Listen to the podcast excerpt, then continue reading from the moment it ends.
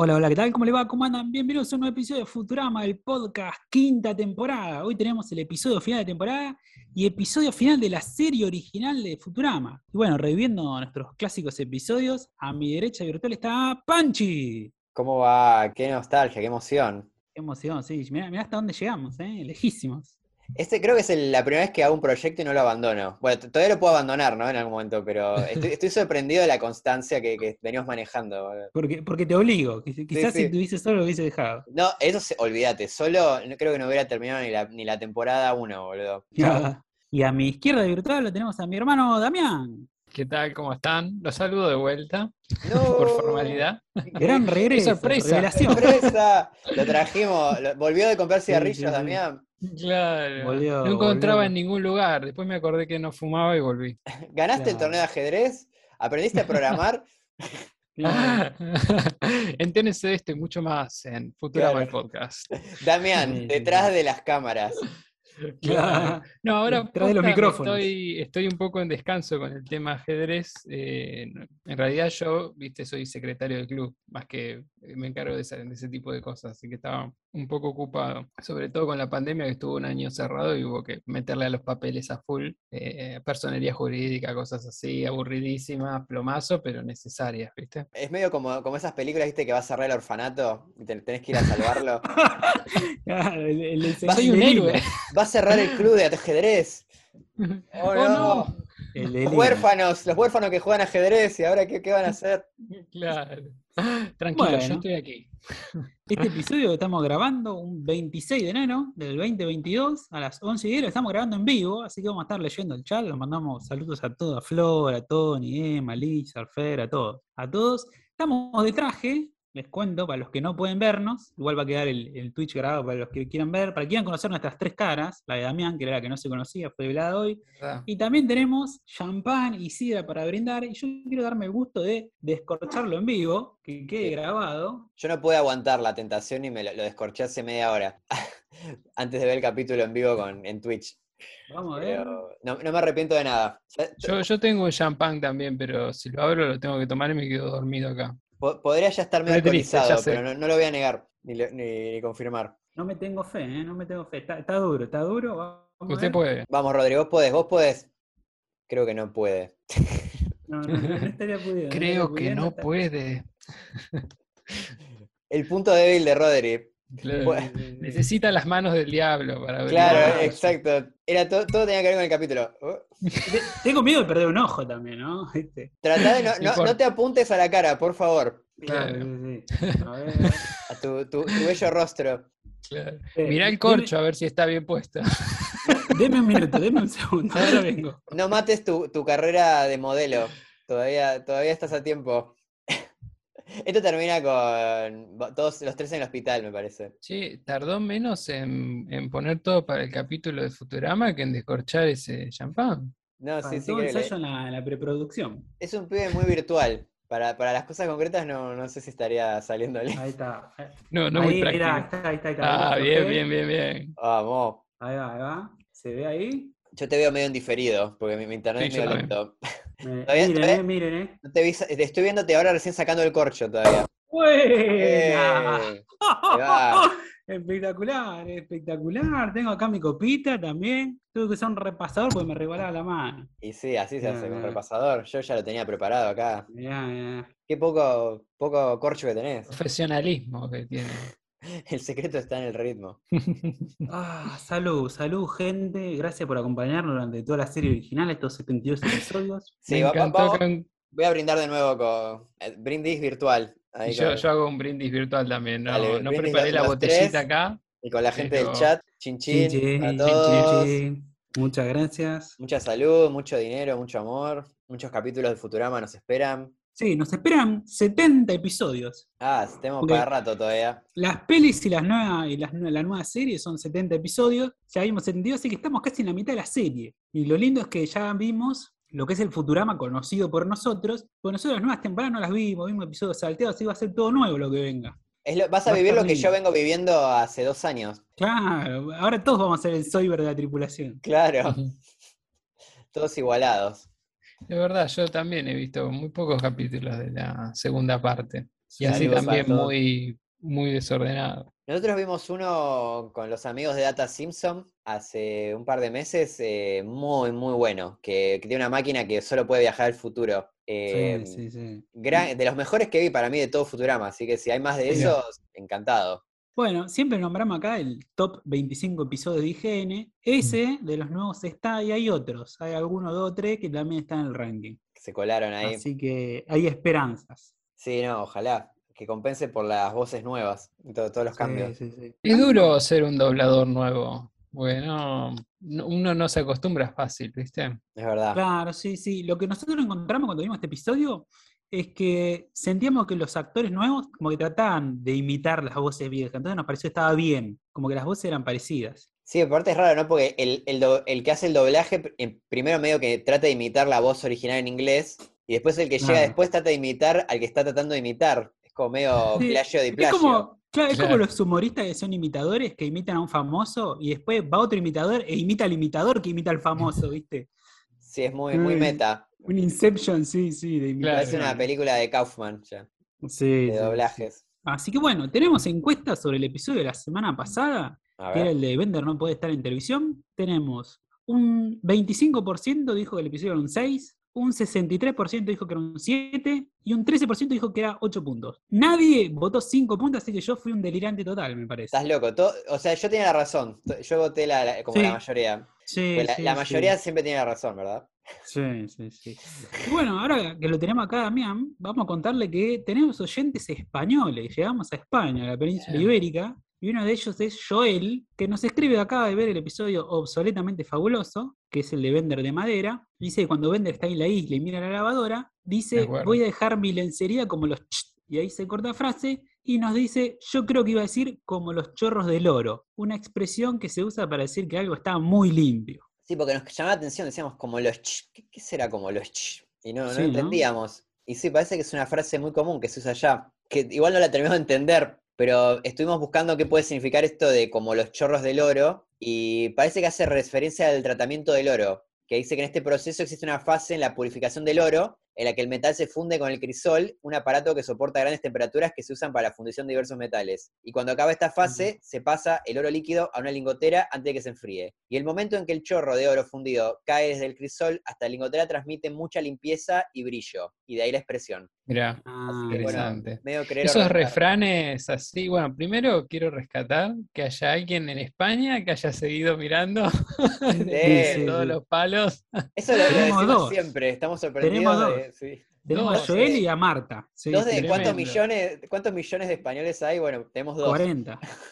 Bueno, dos ya es mucho para, para lo que Sí. hablábamos de las traducciones españolas. Sí, do- dos ya principio, por lo son- menos. Dos, son- dos más de lo que esperaba, la verdad.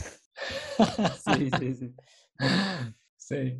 Y Bueno. viste, los refranes, viste, son medios raros y a veces se dicen mal. Me acuerdo, la otra vez me comentaban, hay un canal de YouTube que, que hace mucho de eso, el blog de lengua. El no hay tu tía, viste que dicen no hay tu tía, es no hay tu tía, todo Ah, sí, junto. es una planta. Claro. La tu tía. Mira. Que no, no tiene que ver con la tía de uno, sino con, una, con un remedio. mira, Sí, es una planta medici- que se gusta puede usar acá. medicinal. me, Exactamente. me gusta acá Emma que dice con el Futurama se come y se aprende, claro que sí. Acá, Así acá es. se come y se educa, sí. Yo tengo Yo otro, igual- otro, ¿No otro te, pasa que, pronunciado tengo. perdón, pero ¿no te pasa que todo lo que aprendes en el podcast después te lo olvidas al otro día? Como que Bastante. Es bastante. mucha información, ¿no? sí, es Sí, como que sí, tengo sí, una sobre. Pero me pasan otros podcasts también, así que tengo, hay como podcasts que me gustan así de información, de datos curiosos, y siempre estoy como, ah, qué interesante esto, no sé qué, y después al otro día ya tipo me olvidé completamente ¿Será de que nada. uno se acuerda Pasa. más lo que lee que lo que escucha? Sí, puede ser. Sí, no, yo creo que por la cantidad de datos que se manejan, ¿viste? Sí, Eh, sí, tirás muchos datos chiquititos y cazás algunos. Si todos Sí. tienen una relación, los vas cazando bien, pero si son muchos muy distintos y retenés, eh, retenés algunos, es Ah, lógico. los mejores, Sí, como los chorros de oro. los chorros de oro va a quedar, Yo tengo otra expresión, otro refrán que es ir la mar en coche, que en Eh. realidad es ir a la mar en coche. Que cuando alguien quiere Ah. todo, quiere el oro y el moro, ¿viste? quiere ir a la mar en coche, ¿no? Sé que antiguamente en coche no eran autos, sino era en el coche con caballos, que era algo de gente privilegiada, eh, ir a la mar también. Entonces, si ibas a la mar en coche, eras súper privilegiado. Mira, qué interesante. Sí, Sí, me, sí. me encanta, eh, aparte, viste, nunca estás del todo seguro en general con estas cosas de, cuál es la- el verdadero origen y es todo medio hipótesis. Como que me encanta ver esas, las, las teorías que tira la gente. Algunos, algunos se reconstruyen porque se, o sea, se leen en antiguo y estaban escritos distintos. Y otros sí son reconstrucciones de, algunos de historias también. De, hay una de una historia que implica una historia de un vestido muy caro, que el padre no podía darle la herencia a la hija, por una razón, no la voy a comentar ahora, pero le puso toda la guita en el vestido como para que heredara el valor del vestido. Ah, está buena. Ah, Más mira caro que el vestido de y el nombre de la chica que no me lo acuerdo. Está bien, está bien. Bueno, sí me acuerdo cuál es el título del episodio, que es Las manos del diablo son juguetes ociosos. Así se tradujo tanto en español de Latinoamérica como de España. Estrenó el 10 de agosto de 2003 y en inglés se llama The Devil's Hand are Idle Plaything. Que esta es una frase que es un juego de palabras con un refrán, ya que estamos hablando del tema de los dichos, los refranes, en inglés, que el orden de las palabras es al revés, es Evil hands are the devil's plaything. Que quiere decir que cuando uno está al pedo, tiene más chance de causar o meterse en problemas, ¿no? Es muy buena esa frase. Manos ociosas muy son cosas del diablo. Claro, sí, sí. Claro, Ponete, sí, ponete mijo. Claro, agarrar, agarrar la pala, básicamente. Como decía Iorio, vayan a estudiar. Hay que laburar. Sí. Buscate un trabajo honesto. Claro, buscate un empleo en eso. El guionista del episodio es Ken Killer, que escribió Famoso. varios. Escribió. Sí, sí, sí. Es el de El Sí. teorema de Futurama. El famoso. Yo pensé que era en, la- en esta temporada el teorema de Futurama. Eh, ahora me, me- me acabo de dar cuenta que, que va a ser en los próximos capítulos. En los No llega- nuevos, sí, No sí. llega nunca, boludo. Hace dos años que estamos hablando del teorema de Futurama. Yo, yo- yo creo que ya no, que no existe, boludo, que es Y mentira. dan, dan un año y medio más mínimo. ¿eh?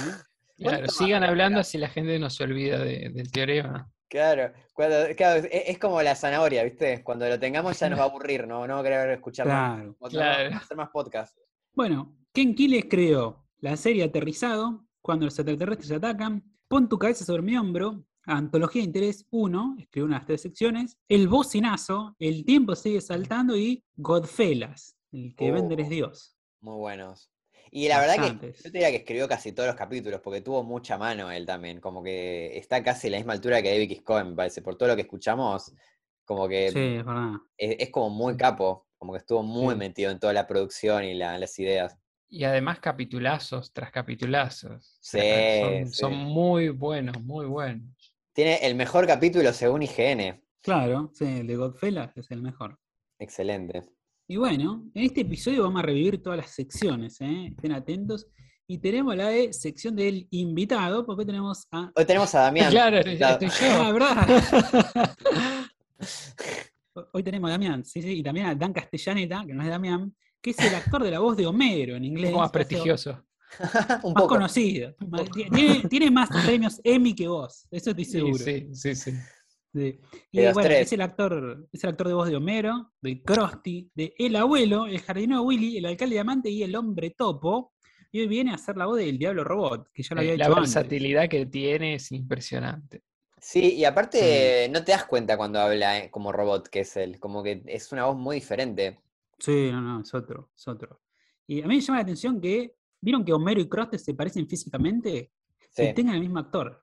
Eso me llama la atención. Y también hace Claro. a la- al abuelo, también, ¿viste? Son Claro, como el linaje de Homero, ¿viste? Es que Sí. la, la idea original era esa, que Krusty se iba a revelar que iba a ser Homero, eh, pero al final como que era muy inverosímil y lo dejaron. Y después terminaron haciendo ese capítulo de haciéndose cargo, viste, que Homero quiere ser payaso Sí, y como que joden con eso que es sí, parecido, sí. pero sí, Acá en el chat dice muchos Emmys, pero no tiene un podcast sobre Futurama. Es verdad, por lo menos que no, no- no le conocemos por lo menos. Sí, Claro. sí, sí. Bueno, la frase de inicio del capítulo es: Nos veremos en otro canal, see you on some other channel. Oh, Y esto es un poco anticipando a que la serie no iba a ser renovada en Fox. sí, ya, ya me da melancolía esa frase de inicio, ¿no? Oh, Sí, terrible. ¿no? Ya es como una despedida, ¿viste? Sí. Lo, lo tomaron bien igual. No sé, para elegirlo como frase. Sí, a- a- hicieron lo Sí. mejor que tenían con, con lo que les tocó, Sí, ¿no? e- Es lo que yo me pregunto además, viste que te dicen que tienen 100 frases y de esas 100 descartan casi todas Sí. y, la- y Sí, ¿no? las otras deberían ser redepre, ¿no? ¿Cuáles serían la- las No. otras? Una seguro que sería Fox, hijos de puta. Claro. Claro. Fox. Claro, canal de mierda, desagradecido.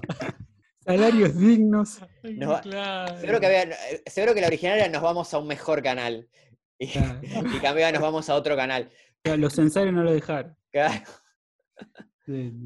Y bueno, esto lo hacían porque ya sabían que, bueno, que la serie no iba a ser renovada y al vencerse los derechos iba a pasar a transmitirse en algún otro canal y eso terminó pasando porque en 2004 Futurama fue transmitido en Adult Swim, que es Cartoon Network a la noche, del 2004 hasta 2007, que ahí la broma vuelve a tener efecto nuevo porque dejan de estar en Cartoon Network y pasan después a ser emitidos por Comedy Central.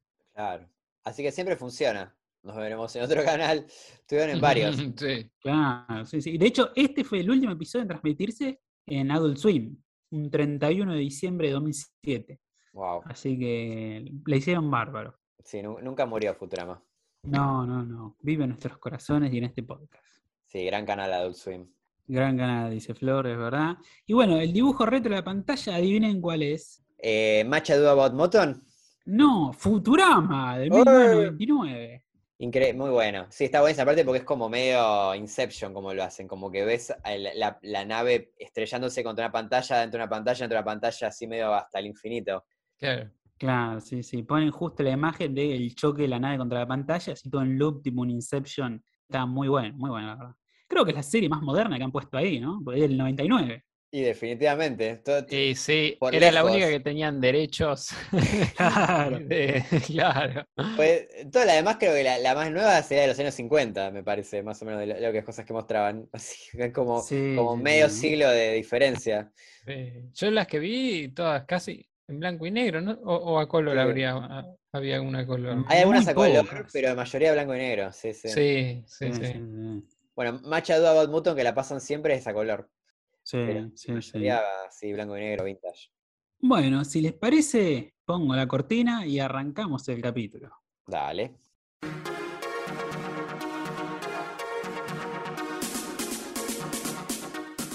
Bueno, el episodio comienza con Fry en su casa practicando con el holofónoro.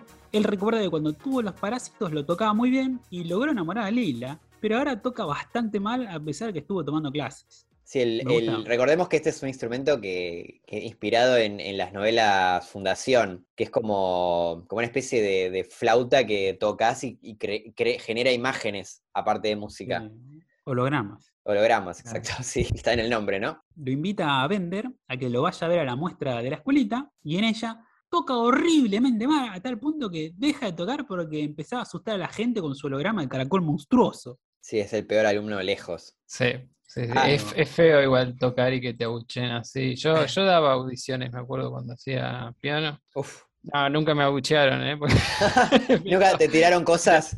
siempre estaba- sacábamos todo cuando yo tocaba, no dejábamos nada a mano. nada, nada de tomate, nada de papel. Nada, no, no. Nada de piedra. No, no. Pero Ah. no, nunca pasaba nada, pero siempre, viste, es una presión. Sí, sí, es, es- es feo de ser. Es feo, es feo. Nervios. Acá Mika en Sí. el chat dice que en un capítulo ponen un corto de Los Simpsons. Sí, No me de. Tracy Sí. Ullman, sí. Ah, sí. es Es verdad, verdad. Tracy Ullman, es verdad, es cierto. es verdad, es verdad. Pero bueno, no es posterior al 99. no, seguro que no. Pero bueno, posterior a los años 50 o 20, 30 seguro. Claro. Claro. Siempre eligen lo más viejo, ¿viste? Podían haber puesto cualquier otro. Es verdad, eso no, no lo había Sí. pensado. Pero sí, es, es hasta vintage para lo que es Los Simpsons, ¿no? Lo que eligieron. Sí, sí, sí, así es. Bueno, de vuelta en Plan Express, Fry se siente mal porque él siente la música, pero sus torpes manos no pueden interpretarla. En eso llega Lila, que recuerda a su exnovio, John, a pesar de ser un desastre de persona, era músico y eso la enamoraba. A Fry lo enoja no poder llamar la atención de ella con la música porque toca mal, así que Bender le aconseja ver al Diablo Robot. Le gustan los músicos a Lila. Es como- Sí, sí, sí. Me encantan los consejos de vender. Sí, ¿no? Siempre terminas mal con un consejo de vender. Los consejos del abuelo. Ah, que encima le dice metafóricamente, y por metafóricamente me refiero a agarra tu chaqueta y vamos. Sí. No, no- no había mucha opción para Fry. O sea, No. ya está. El, el- su mejor amigo lo, lo- lo obligó a tener un trato con el diablo. Sí, sí, sí, qué, li- qué lindo. Me gusta esto de John como personaje recurrente, pero solo mencionado, nunca lo vimos, pero siempre que habla de un exnovio, Lilia lo menciona John, que es el que en el, en el episodio Un crustáceo enamorado, que dice, oh no, mi novio John lo hacía, que en los latinos trabajaba como Humberto. Claro. Ah, no me acordaba. Mirá, interesante eso. Podríamos hacer un compilado de John. De John Sí, ¿no? Acá Lizard nos confirma que es re cierto eso, ¿eh? Los músicos tienen algo. No sé qué, pero es así, los músicos atraen. Sí, Ah. sí, sí. Hay un viejo dicho, por lo menos en mi época, que era chico la guitarra, suma puntos. Ahora entiendo por qué fui tan virgo, que porque no, no sé tocar ningún instrumento. Yo tampoco, no, no sé Eh, tocar guitarra. Eso, eso debe haber sido, debe haber sido por eso, Claro, fue por eso y no por tener un podcast de Futurama. no por todo lo demás, no. no. Claro. claro. Bueno, viajan a Infierno Robot y el diablo le ofrece sacarle las manos a un robot random, al azar, y cambiárselas por las de Fry. Él acepta y cuando giran esta rueda, que tiene un montón de nombres de robots, para ver quién pierde las manos, sale elegido el diablo robot. Ah, sorpresa. Sí, es muy común no, eso, ¿no? Del el diablo. e- Es sorpresivo y a la vez es como. mm, Es, es sorpresivo en esta historia, pero a la vez pensaba que es como muy común eso de engañar al diablo en su propio juego. Sí, sí, sí, sí. Como muy, muy como muy clásico. Exacto. Pero está bien Yo igual- acá. A mí me tomó por sorpresa la primera vez que lo vi, porque yo decía, va a ser Bender, va a ser Bender, y me comí el amague Está muy construido el engaño. A mí- me pasó lo mismo. Y después va- va- vamos a ver ahora en un ratito cómo, cómo lo hicieron, porque. eh, eh, está- es Contalo, contalo ahora. Bueno, no, que básicamente toda esa escena, si se fijan, hay como mucho énfasis en las manos de Bender, hay, hay como planos de las manos, se lo ve mucho, todo el tiempo que lo ves a Bender lo ves con las manos ahí moviéndolas, y todo eso lo hicieron a propósito, dice en el DVD, para eso, para que, para que estés pensando que va a ser Bender. Y, y después te, y bueno, y está como la, la- la- la aguja de la rueda, está como todo el tiempo con Bender, parece que va a frenar en Bender, y entonces de pronto como que pasa y toca el diablo robot. Así que sí, está, está muy bien construido ese chiste, esa sorpresa. Sí, sí, sí. Sí, es muy bueno cómo se frota las manos justo antes de que pongan la. no, está, está muy bien hecho. Sí, me gusta un comentario de Emma en el chat que dice que él niega esto de los músicos, que dice que él toca el triángulo y no levantó nada. Ah, casi que no es un instrumento igual, ¿eh? Sí, no, no, no va- no No, vale el triángulo. Claro. claro. Imaginale la- el los que, Hay que los que levantar tocan el triángulo, triángulo. Eso sí, es para... tenés que ser un, un- un capo, tenés que, tenés que tener mucha personalidad, me parece. sí, es como Sí. el, el challenge, el ultimate challenge. Claro. Bueno, contanos, Pancha, a ver los nombres que hay en la ruleta. Sí, eh, los contamos, los nombres de la ruleta, son, aparece, se mencionan en la ruleta, vemos 63 nombres de robots que Un aparecen. montón. Y en el DVD mencionan que son todos robots que ya aparecieron en la serie. Eh, no hay ninguno inventado. Y, y lo que se dieron cuenta es que empezaron a contar eh, robots y, decían, como que la mayoría de los robots que ves ahí, los ubicás más o menos. No es que hay tantos, viste, como número- nombres raros. Y estaban como, como sorprendidos con esto. Decían, wow, ¿cuántos personajes tenemos y que te, de robots y que te das cuenta, los ubicás por nombre, viste? Como... Sí, es curioso porque hay robots que vos nunca le conocés el nombre. Por ejemplo, el robot policía. No le, no le reconoces el nombre, pero tiene un nombre que es URL, ¿no? Como el link. Claro, es verdad. Y por eso, como que, no sé, había robots tipo, no sé, unidad escritora 4, ¿viste? Cosas así, esos trataron de evitarlos y poner a los que sean como los más conocidos. Te tiro algunos de los que aparecen, ¿eh? Son, A ver. eh, a ver si los, si los ubican. Eh, Flexo, me imagino que sí. Demolator, creo que también. Sí, La amo. amante de Bender de En la Luna. Roberto, eh, Loquito. Sí, el, el loquito de los, de los cuchillos. Juan Sabot, el, Ah, sí, me acuerdo. la Navidad. el- el que Sí. difunde en la Navidad, le difunde el Kwanzaa. Bueno, el Pinzas, el mafioso. El mafioso, sí. Después eh, Hedonismo Bot, que es un Sí, que genial. ya lo vamos a ver. favorito, sí, que apare- Sí, aparece en este. apareció en el primer capítulo de esta temporada, el episodio el del calor. Es verdad. Creo que esa fue su primera aparición, ¿no? El de las Sí, tortugas. sí, sí. Sí, es Ahí un, aparece. es un personaje que apareció ahí de fondo y, y a los guionistas les gustó Y tanto quedó. que lo, lo tratan de meter siempre, porque es como un favorito del- de los creadores. Sí, me gusta acá Eh, en el chat que Tonino dice, pero Demolator tiene manos. Es verdad, es verdad lo que dice. Demolator no tiene manos, es un tanque. Capaz que las tiene escondidas. Claro. Bueno, Preguntale a Bender, él debe saber. era la trampa. y bueno, claro, preguntar a Bender. Claro. Arr. Ay, sí. Y bueno, e- igual está bueno, porque con el diablo, viste, te podía cagar así. Te tocaba un, un robot sin brazos y cagaste. Claro, no hay manos. Te da dos ruedas. Lo siento. Te da dos ruedas, claro. Después eh, sigue Santa, que bueno, ese creo que lo ubicamos Eh. todos. El pequeño Sí. Tim. Ojo que una, el pequeño Tim tiene una mano y una muleta. Ah, me hace que tocaba la, la muleta. Sí, la ha- había tiene más corta que la otra. Le podía ir muy mal a Fry, la verdad. en Sí, todo sí, esto, sí. le- tuvo muchísima suerte. Eh, después, bueno, Reverendo Bot. eh, Sí. Este que se, lo, lo ubicamos todos, pero el nombre no, capaz que no es, no es tan fácil a primera vista, que es Boxy, que es este el cuadradote, que es como el, el medio hermano de Calculon en la novela, Sí, en la Sí. novela. que habla como que no pip, habla. pip, Sí. Es una, lo- no sé, un tractor retrocediendo. ¿viste? Claro, claro, sí, sí. Genial. que también- ese es otro favorito de, de- de los creadores también, Boxy, y también mío. Es muy bueno. gracioso. Es muy gracioso con, lo, con qué tan poco es, es muy divertido ese personaje. Después eh, Humorbot 5.0, que Sí, lo, lo, hemos visto lo hace- vimos hace poco. Lo vimos hace poco que tiene su propio programa ahora de entrevistas. Bueno, Cálculo no necesita ma- nada más. Después está la, la máquina expendedora de golosinas. Que, Justo lo vimos en el episodio pasado. Sí, que trataba de actuar. Sí. Después la, la tarjetita comunista aparece. Oh, mi Ah, favorita. ¿te uno, acordás? uno de nuestros favoritos. Y bueno, y después Bender y obviamente el Diablo Robot. Está muy bien. Está muy bien. ¿Cómo te amaba con Bender, no? Sí, Sí, sí, sí, genial. está muy bien hecho. Y otra cosa que menciona el DVD sobre esta ruleta robot eh, que había es que en el guion original decía que la ruleta tenía millones y millones de nombres. Y bueno, si ves la ruleta, creo que no, no sé si llega a mil en lo que ves. Y bueno, los que ves, eh, los nombres fueron 60. Así que lo bajaron bastante de, de lo- del plan original. Pero sí, la, la verdad que no me, no me puedo imaginar cómo podrías animar una ruleta de millones de nombres. Sí, ¿no? No, olvidate. Llegaría, llegaría a la estratosfera esa ruleta. Sí, sí.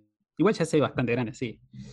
Tenemos a modo de curiosidades, que es que cuando van a la muestra de ahí de la profesora, de Fry, Fry y Bender chocan manejando un Segway, que me llama mucho la atención que para el 2004 era como muy moderno, ¿no? Este era aparato con dos ruedas y un volante donde vos ibas parado y se manejaba solo. Hay una peli de, un gordo comediante yankee que labura en un shopping que lo usa. Y me llama la atención que ese invento en el 2004 era como re moderno y hoy desapareció, ¿viste? Como es algo que obsoleto. Sí, no, es que nunca pegó. Siempre, siempre fue como muy ridículo, la verdad. Sí, muy de sedentario también, muy yankee. Sí. Creo que evo- evolucionó esos monopatines, viste, que hay, que son medio Sí. Segway. Eso, eso te iba a decir, que vino hace poco la evolución, que eran los monopatines, que podías alquilar y que por suerte la pandemia los mató, porque odiaba que los dejen estacionar en cualquier lado. Sí, a mí Mm, casi me atropella uno, porque estaba mirando el celular y, me, y freno, eh, paré en un momento, no sé por qué, y, y, eh, sentí como un frenazo de atrás, y era- y era uno de estos del Segway, y no, no hacen ruido, nada.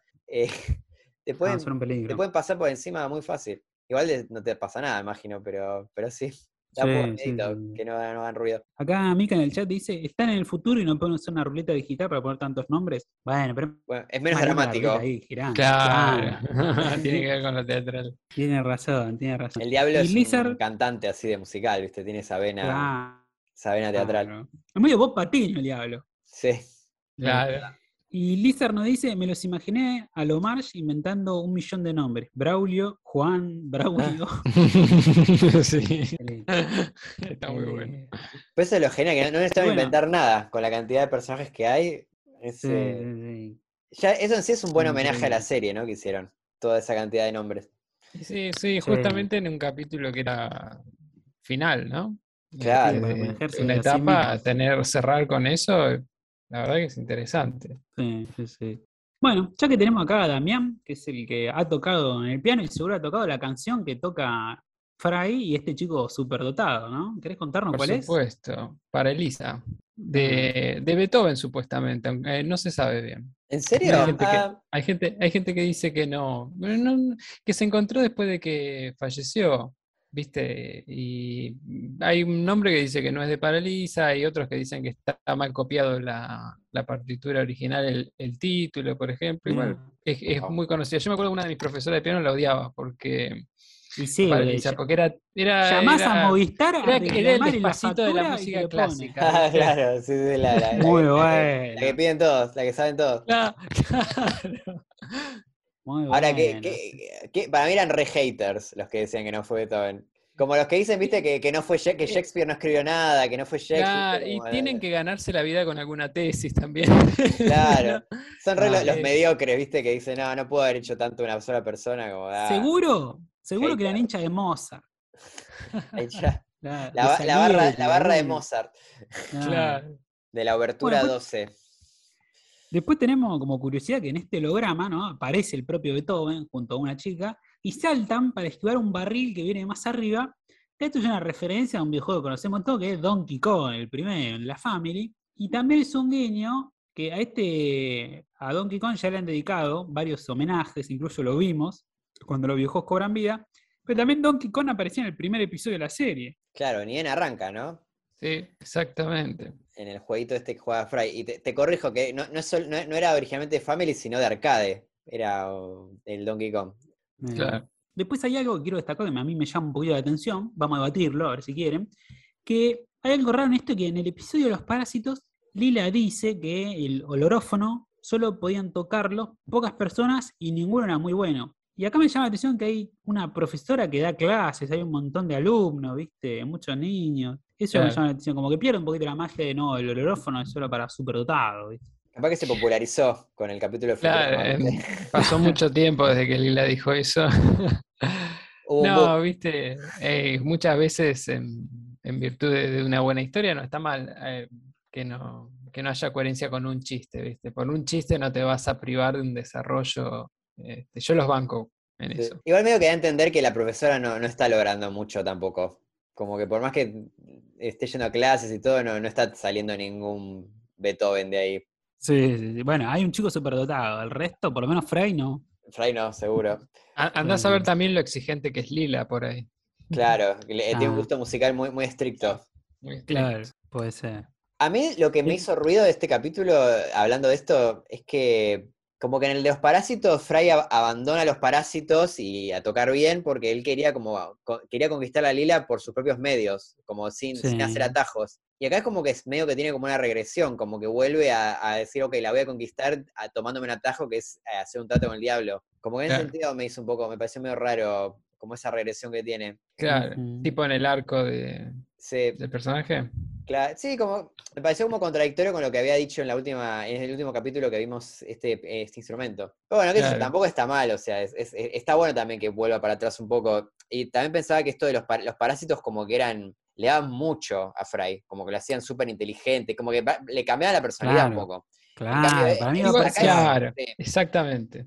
Sí, creo que esa es la gran diferencia. Y acá es solo, bueno, toca bien un instrumento, como que no. y acá igual la salva, la salva muy bien, eh, me parece el guion. Eh, consigue cierta coherencia porque dice que en realidad quiere hay algo muy poético que en realidad no sé si está en verdad, que es, eh, quiero expresar la música que siento en mi corazón, que siento en mi, o que tengo en mi cabeza, pero no puedo tocar. Entonces tiene algo de legítimo eso, porque lo que quiere expresar es un sentimiento que en realidad él, tiene, pero no puede expresar. Entonces eso a mí me pareció muy, muy bien, muy, muy lindo. Es verdad eso, sí, está buenísimo. Él, él, siente, él tiene algo que quiere tocar esa música, pero no lo puede hacer por sus manos, pero lo tiene ahí adentro. Eso. Sí, eso es verdad. Como que lo está ayudando a expresar eso que él tiene, en vez de estar ayudándolo, digamos, en vez de estar cambiándolo como hacían los parásitos. Me gusta, me, gusta esa teoría. Acá en el chat Lizard aclara esto el horófono y dice, los Jedi también son súper especiales y casi únicos, pero tienen profesores, es verdad, es verdad. y siempre, se les mueren los profesores.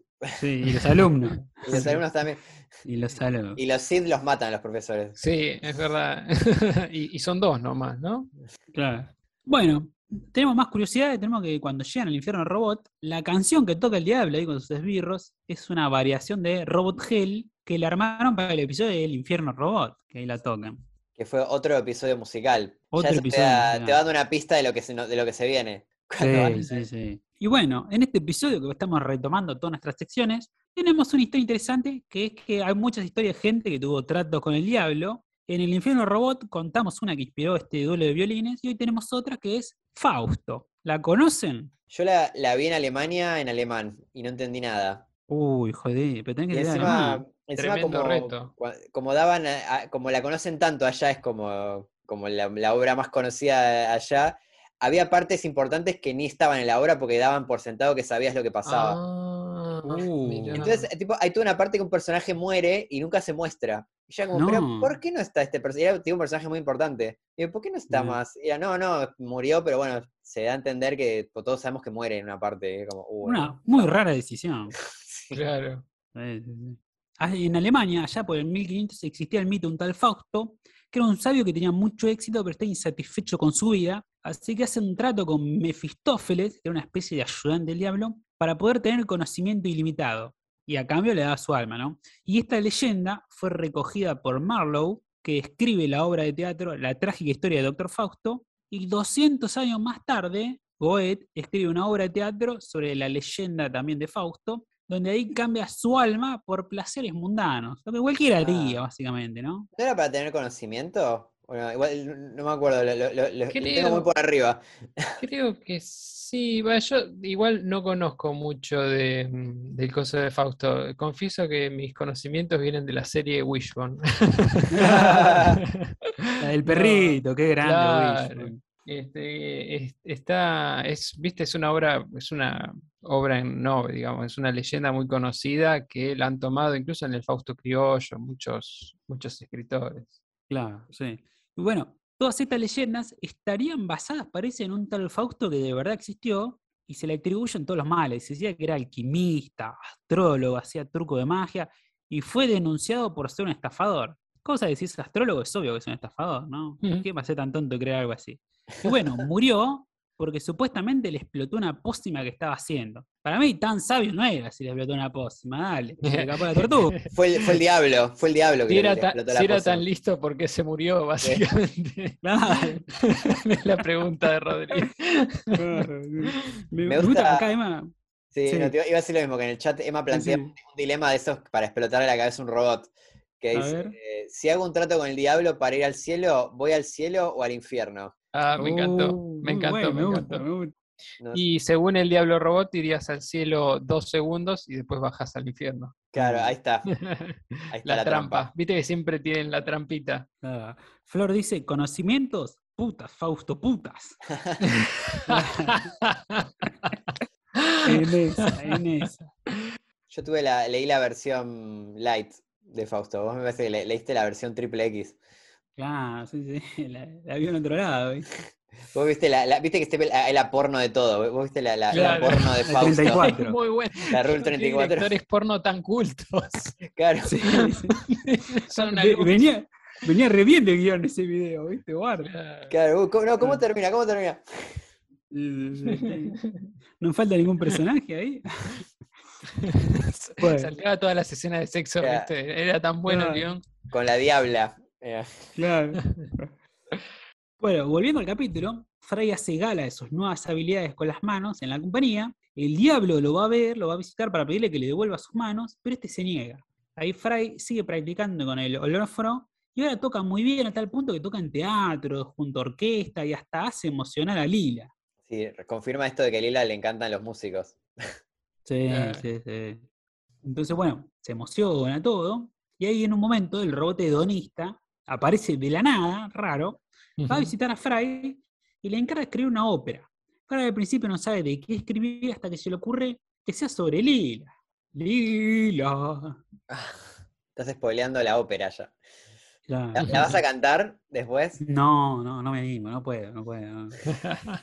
Bueno, ahí el diablo robot va a Plan Express, pero esta vez va a visitar a Bender, que quiere ser más fastidioso. El diablo le ofrece un trato, ponerle un megáfono a cambio de su trasero, y él acepta. Y una vez que ya tiene semejante bocina, se acerca a Lila, le hace sonar el megáfono tan fuerte que le deja sorda, y ahora Lila no va a poder escuchar la ópera que le dedicó Fry. Uh, ¿Cómo dice el diablo su plan tortuoso? Ah, sí. Tiene- sí, Tiene sí. un plan hiper complejo para recuperar las De manos en Fry. Un 25% ya está hecho. Sí. Acá hay algo que me, me- me gusta del guion, que viste que mm, cuando Donista Bot le dice, le pide la- que componga una ópera y Frey dice que él nunca compuso una ópera y Donista Bot dice que él nunca escuchó una ópera. Así que no importa. Me encanta. Y creo que eso está basado posta en la, en, lo- en la- en Ken Killer, en el guionista, porque él dice que cuan- hasta que este capítulo no había escuchado, tipo, nunca en su vida había visto una ópera. Y que para tener referencias se tuvo que comprar un set de tres discos con los clásicos de la ópera, ¿viste? Mirá. Que me parecía muy parecido a unos discos que se compra Soyberg en el capítulo este. Sí, sí, de Fry. Ah, De Fry, un disco de Fry así como con lo- los clásicos, los clásicos de Fry. Así que, que bueno, que Ken Killer es, bueno, ya lo vamos a mencionar, pero es, es famoso por, por sus capítulos con canciones. Es como muy Sí. bueno en eso, en su especialidad. Sí, diría. sí, ya, ya lo vamos a aclarar. Tomo esto de estos discos que venden Fry, ¿no? que es muy gracioso. Que primero, la voz del caracol en la publicidad también la hace Dan Castellaneta. Y estos discos tienen un chiste, está medio escondido, que dicen que traen media hora de música, lo que equivale a 1800 segundos. Y también te dice que trae 900 canciones. Entonces, en promedio, cada tema dura dos segundos en realidad. Wow. Si trae 900 canciones y dura media hora. Claro. Se bueno. claro, y ya está. Se terminó. No, no, no. Muy bueno, muy buenos esos chistes escondidos. Es muy. Hiciste la matemática. Me hace, me hace acordar, ¿te acordás cómo se sentaban los dos robots de la Universidad de Marte? Eh, con el tablero de ajedrez en posición inicial. Sí, Muy buen chiste oculto. sí. Que dicen jaque en tantas jugadas. Ya, mate, mate en, o sea, ya estaba Eso. resuelto el juego.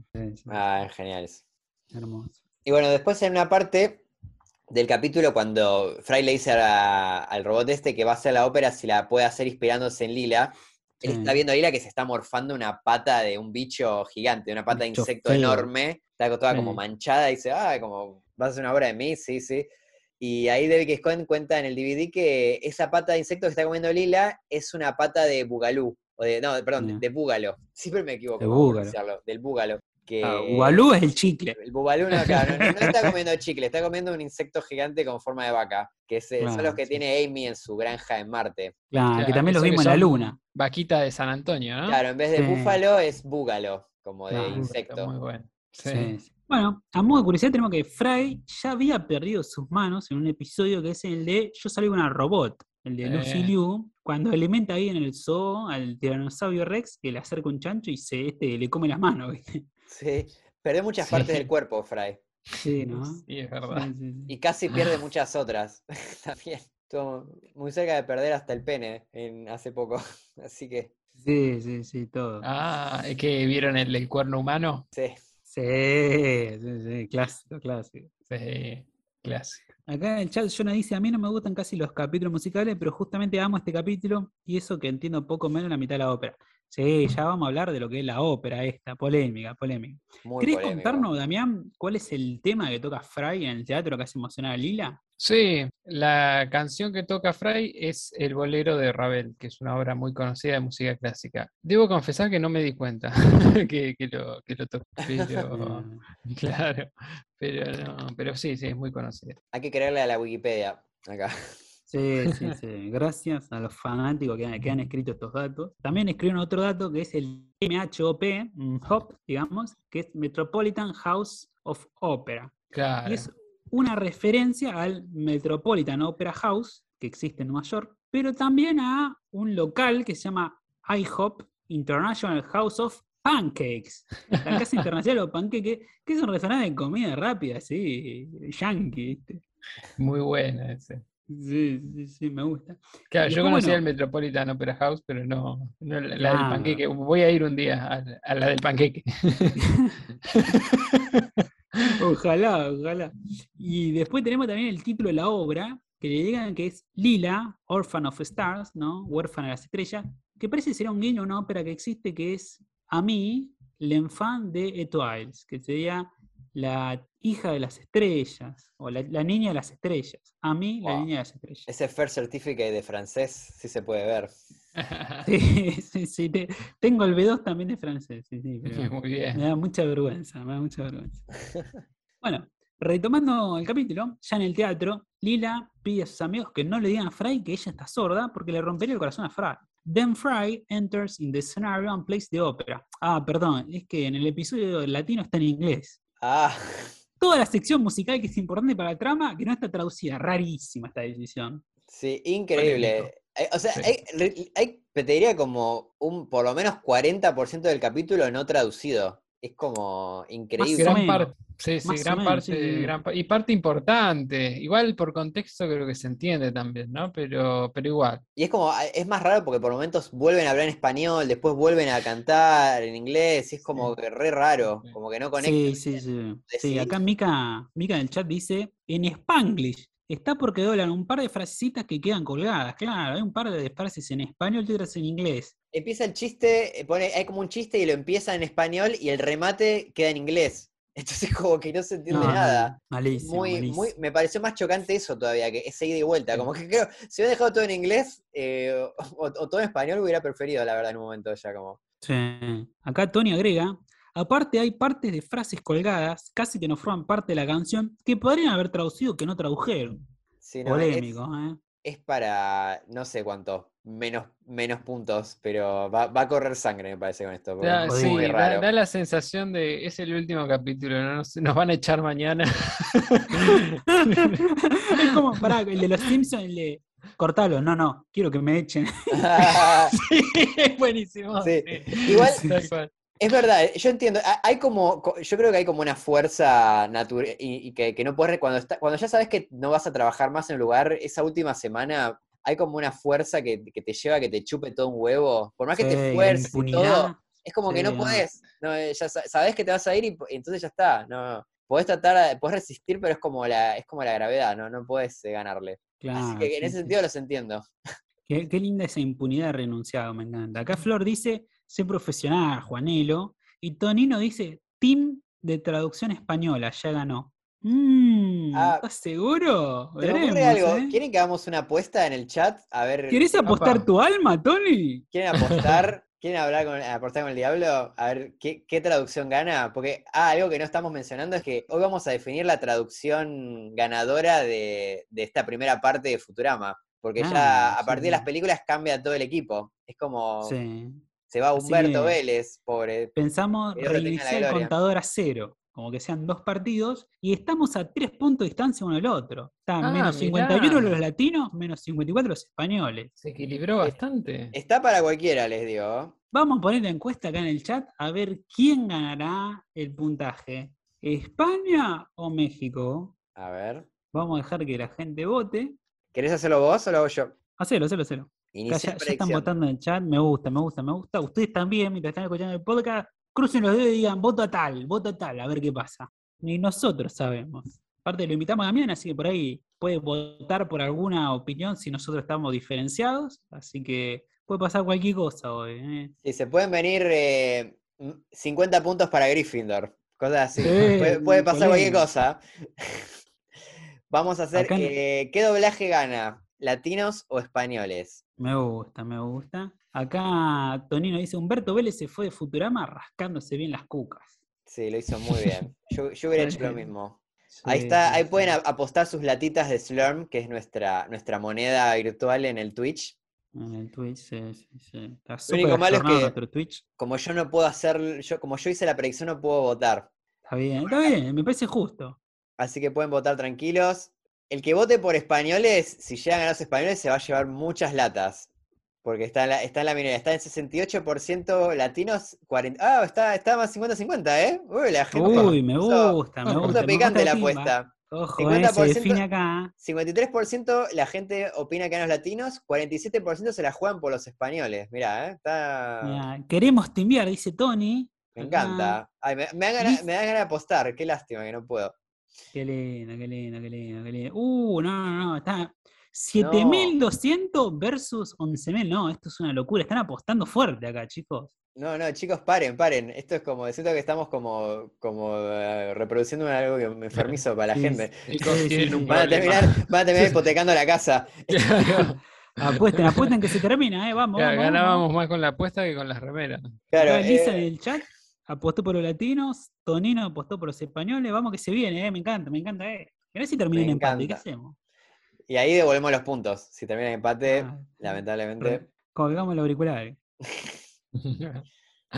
Me Muy gusta, bueno me gusta. Voten, voten que se termina, ¿eh? Quedan segundos nomás. No, no, se dio ¿Quién da vuelta para los españoles. No lo puedo creer esto. 7.000 los latinos, 14.000 los españoles. Parece que está Lizard sola. Emma dice, alguien tiene unos puntos para prestarme, después le devuelvo. guiño, guiño. Apostó por los españoles. A ver, ¿quién da más? ¿Quién da más por aquí? ¿Eh? ¿Quieren humillar a Ayatollah Khomeini? Lizard invirtió toda su fortuna en los españoles, me parece. Me gusta, me gusta, me Wow. Se cerró la votación. Bien, bien, bien, bien, bien. 33% latinos, eh, 67% españoles. Mira, mucha fe el chat a los españoles. Mucha fe a españoles. Vamos a ver qué pasa. Bueno, eso va a ser en un rato, así que se van a tener que quedar despiertos. sí, sí. Bueno, retomando el capítulo, Fray toca la primera parte de toda esta ópera que elaboró para Lila. Llegan al interludio y Lila está tan desesperada que dice que daría cualquier cosa por escuchar la obra. Y entonces aparece el diablo robot y le ofrece un trato: darle unas orejas de robot para que pueda volver a oír, pero a cambio Lila le debe darle su mano. Con ciertas dudas, Lila acepta, firma el trato y recibe orejas de robot. De no cualquier robot, de Calculon encima.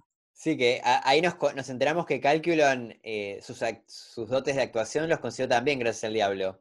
Así que Sí, ya igual Calculon me fue parece- autolobo, eh, Sí, un currículum bastante grande. La, la mano mecánica, sí, Sí, todo, todo, todo. Terrible, terrible. Está todo metido en el oscurantismo. Pero además lo estafaron porque es un actor más o menos. Sí, igual le, le fue bastante bien con su, con su poco talento. La verdad que sabemos que tiene un yate con un yate adentro, eh, es multimillonario. Qué lindo. eso es genial. No le ha ido mal en la vida a Calculon. No, No, no, terrible. tiene, como 600 años, no sé, mil años, una locura. Bueno, de nuevo en la ópera vemos a Fry tocando la parte en la que él intercambia sus manos con el diablo. Y ahí el diablo de verdad, que estaba viendo ahí en el teatro, se enoja, se ofende, porque lo hacen quedar como un tonto, como un idiota. Más, más idiota que Fry. Se ve el Sí, insulto que ese no hay. Exagera mucho la, la versión de Fry. Claro, Sí, es, muy es parcial. Sí, sí, Claro. sí. Dice tipo directamente, dice, soy estúpido, soy estúpido, soy más estúpido que Fry en todo, dice, como tremendo. Sí, sí, sí. Me gusta en el chat, Lizard dice, es el estebanés de los robots. Es verdad. Perfecto, la, la- es la muy analogía. bueno. Es, mu- es muy gracioso que haya robots actores porque no mueven los labios, nada, no tienen No, gesto, no, ¿viste? no, no. Exactamente igual que Sebastián Estebanés. Claro, Sí, un robot. Claro, para mí es un robot. Para mí es un Sí, robot. sí, sí. Yo, perdón, algo que me hace un poco de ruido también de este capítulo es que Lila quedó sorda y eh, no encontró ninguna manera de dejar de ser sorda hasta la ópera. Como Puede ser. Por, por ahí la dejó sorda el mismo día, ¿viste? está en el futuro. Vive con el profesor que te hace cualquier cosa. No, no, no, no Sí. podía perder. Sobre todo también cuando a Fry le, le cortan las manos, que se cambie unas manos nuevas esa misma tarde. Sí, sí. Y bueno, igual son las son las complejidades de, de esas tramas futuristas, ¿no? Donde Sí, tenés, sí, sí. eh, en algunos te limita mucho porque no, este, no, no tenés impedimentos a, a los personajes. Claro, es como un universo donde todo es posible. Entonces te Claro. Claro, complica. como, como Claro. dijimos acá, Tienen, tienen dos, eso, ese tipo de universo tienen dos problemas para mí. Este, uno es que eh, vos decís, ah, pero si en el otro capítulo pudieron hacer todo, acá no pueden hacer nada. Y en el otro Claro. es la credibilidad, ¿no? Hay un chiste también en Disenchantment, era la serie, la que hacía Sí, vi. Groening, desencanto. sí. que, de- Sí. que, que decía, eh, ¿es metafórico o es real? Porque en esta serie donde está lo fantástico no, no lo puedo distinguir bien. mm, Había un gusta. personaje que decía. Sí, después Hay que algo- querían hacer como capítulos de Halloween y como que les resultaba porque como que podía, podían tranquilamente ser un capítulo normal de Futurama. Como que no, no es Sí. como que los Simpsons tenía sentido porque podían romper reglas así de, de fantasía, de ciencia ficción, cosas que nunca podrían Claro. pasar en la serie normal, que en Futurama podría tranquilamente suceder esas cosas. Acá lo más parecido es antología de interés. Pero me Claro, gusta esto de que, creo que hay una frase que acá hemos dicho de Asimov, él dice que en un punto ya la ciencia es magia, ¿viste? Entonces, en las cosas de ciencia ficción, la historia de ciencia ficción, ya es como magia lo Claro. que puedes hacer. Entonces te pasa eso, como de repente uno dice, che, ¿por qué Dumbledore no hizo tan cosa? ¿Por qué Gandalf no tiene un rayo y listo? ¿Por qué no te transporta el rayo de volcán? ¿viste? Siempre tenemos el famoso un hechicero lo hizo. sí, sí, sí, lo leí, ¿Por qué no, ¿O por qué no no lo usaron hizo? la, por qué no usaron la máquina del tiempo para resolver cosas, viste? Cuando matan a un personaje. Claro, sí, sí, sí. Bueno, bueno, acá el Diablo Robot en la obra de teatro lo tratan como tonto, ¿no? Entonces ahí el Diablo de verdad se enoja, se ofende e interrumpe la obra. Quiere sus manos de vuelta, como ya nos dejó claro, a lo que Frey le responde que un trato es un trato. Entonces el Diablo decide reclamar lo que le pertenece, la mano de Lila. Ahí ella se ve obligada a decirle la verdad a Fry, que Bender la dejó sorda y ella negoció con el diablo que le dé orejas a cambio de su mano para poder escuchar la obra. Y ahí el diablo aclara que lo que firmó ella, sin saber, es que le tiene que dar su mano en matrimonio. Tan, Me- tan, tan. Muy bueno. Eso está muy bueno. eh, y, y es excelente que en castellano tengamos la misma expresión, ¿no? La mano en Sí. matrimonio. No, no sé, no sé si es, eh, Futurama se ve en Irak, pero no, no sé qué- cómo, cómo se traduciría eso a un, a un idioma que no tiene esa metáfora. Claro, Sí, parece sí. algo muy universal. Puede ser. la mano. Es interesante saber si Seguro. se, se dice en todos los países eso, sí. Capaz que un país que es imposible de traducir, ¿no? Puede ser. Eh, puede Que ser. la gente diga, ¿por qué? ¿Por qué es humano? ¿Por qué matrimonio es humano? Acá entregamos Bueno. el pie en matrimonio. ¿Qué es eso de Claro. manos? Ah, bueno, Panchi, ahora que tenemos Star Plus, podemos poner los subtítulos en finlandés. Sí, tenemos todo- todos los idiomas del mundo para, para comprar. Creo que hay esta de tipo de idiomas de África, eh, idiomas que ni sabía que existían. algunos. Tremendo. Gracias una vez más a todos los que colaboraron con nuestras remeras en Flash Cookie. Un brindis por ustedes. Eso, un brindis, un chin chin por, por, por nuestros mecenas. Gracias, gracias a nuestro mesé. Y bueno, ahora Lila tiene que casarse con él e ir al infierno con el diablo. Fry se lamenta por lo sucedido y después de pensarlo decide devolverle las manos al diablo a cambio de Lila, aunque al perderlas no pueda volver a enamorarla con su música. Ahí Fry vuelve a tocar con sus manos mundanas, pero ahora desafina horriblemente haciendo que todos abandonen el teatro. Todos excepto Lila, que le pide que toque para ver cómo termina. Y ahí vemos el holograma mal dibujado con Fry y Lila juntos, besándose y yéndose agarrados de la mano. Oh. Oh, un final muy. Futurama, muy tiernis. sí, sí. Se me puso así como la piel de gallina. Sí. Ah, qué lindo. mira. Eh, Es fuerte, es muy linda esa, esa última Eh, escena. eh, es, lindo y bueno, eh, cierra bien dentro de todo para un capítulo que va a ser de alguna manera un final. No sé si ellos tenían la certeza de que ya los iban a transmitir en otro canal. Contale. Ellos cuando, cuando empezaron a escribirlo no- eh, dicen que era como una cosa medio 50-50, como que se la veían venir pero no estaban seguros, entonces medio que lo armaron con, con eso en Ujú. mente, como hacer un capítulo como que podría ser el último capítulo, pero que tampoco sea un final definitivo, ¿viste? Como dejándolo un poquito abierto para que siga. Y bueno, sí, cuando ya cuando salió, más tarde ya sabían. Claro. Mm, Sí, sí sabían que iban a transmitir la serie en otro canal, lo que se llama en, eh, en inglés como syndication, pero no que iba a haber nuevos capítulos, que iba a continuar la serie, ¿no? claro. Sí, Igual hay como, como cosas que te dan a entender que algo hay. va- Lo vamos a ver después, igual, pero que ya creo que un poco medio que ya sabían para dónde iba a ir la cosa después. Por lo menos en el momento de los comentarios del DVD, que fue un par de años después. Sí, lo, lo hemos hablado también hace poco cuando grabaron el último comentario de DVDs. Sí. También. Acá en el chat Mika dice, ¿el diablo la quiere de verdad Lila o solo porque sabe que a Frey le gusta? No, es su plan malévolo que tiene varios pasos Claro. que conquista a Lila de esta manera, con esta trampa, para que después Frey sí o sí le tenga que dar las manos. No le Claro, interesa. lo, extorsiona directamente. Se la va a llevar al infierno si él no, no le devuelve las manos. Claro. Claro. Todo, todo va de acuerdo al plan. Contanos curiosidades, Panchi. Sí, bueno, en el DVD Ken Killer menciona eh, que algo que le gusta de la escena final, esta de, de Fry que arma este dibujo de él con Lila, es que dice que espeja muy bien con la primera escena de la serie. ¿Cuál eh, es? La de cuando estábamos, cuando estaba Fry jugando este juego, viste, en el Sí, arcade, la que, nave. que dice que, que está como medio mal dibujado, ¿no? Todo lo que, lo que vemos ahí, medio, medio grotesco, y dice que, que le gusta porque es como que empieza medio mal dibujada la serie y termina con un mal dibujo también, digamos, de, de esto que hace Es Fry. verdad. Es verdad, como que terminás viendo otra cosa dentro del universo de Futurama, ¿no? Ves la pantalla del videojuego, ves este, este holograma dentro de Futurama, ¿no? Sí, tal cual. Me gusta, está bueno eso, está bueno. Bueno, tenemos, ¿no? Para recordar que el guionista de este episodio es Ken Killer, que además de ser científico es un experto en escribir musicales y con Los Simpsons ganó dos Emmys por escribir el musical de Cuando Homero va a Nueva York y el de la casa de Burlesque también. Claro. Ah, mira. Ahora, no ganó ninguno, ¿no? De Futurama. Se, se puede haber ganado algo. Creo que le, Veremos. nominaron. O sí. Ah, ah, Veremos. capaz que no, capaz que sí, ¿eh? no, no sé. Ojo, ojo. Pero sí, algo que me, me gustó en el DVD menciona a Ken Killer que, bueno, que él escribió las letras de, de- de- de la ópera esta con la idea, me- medio placeholder, con la idea de que después como que un músico la agarre bien y, lo, y las retoque y las adaptara. Pero él es tan buen músico y lo hizo tan bien que terminaron quedando tal cual la, su letra a la canción. Y no solo eso, sino que él las cantó y las grabó para que tuvieran de Ah. referencia los músicos.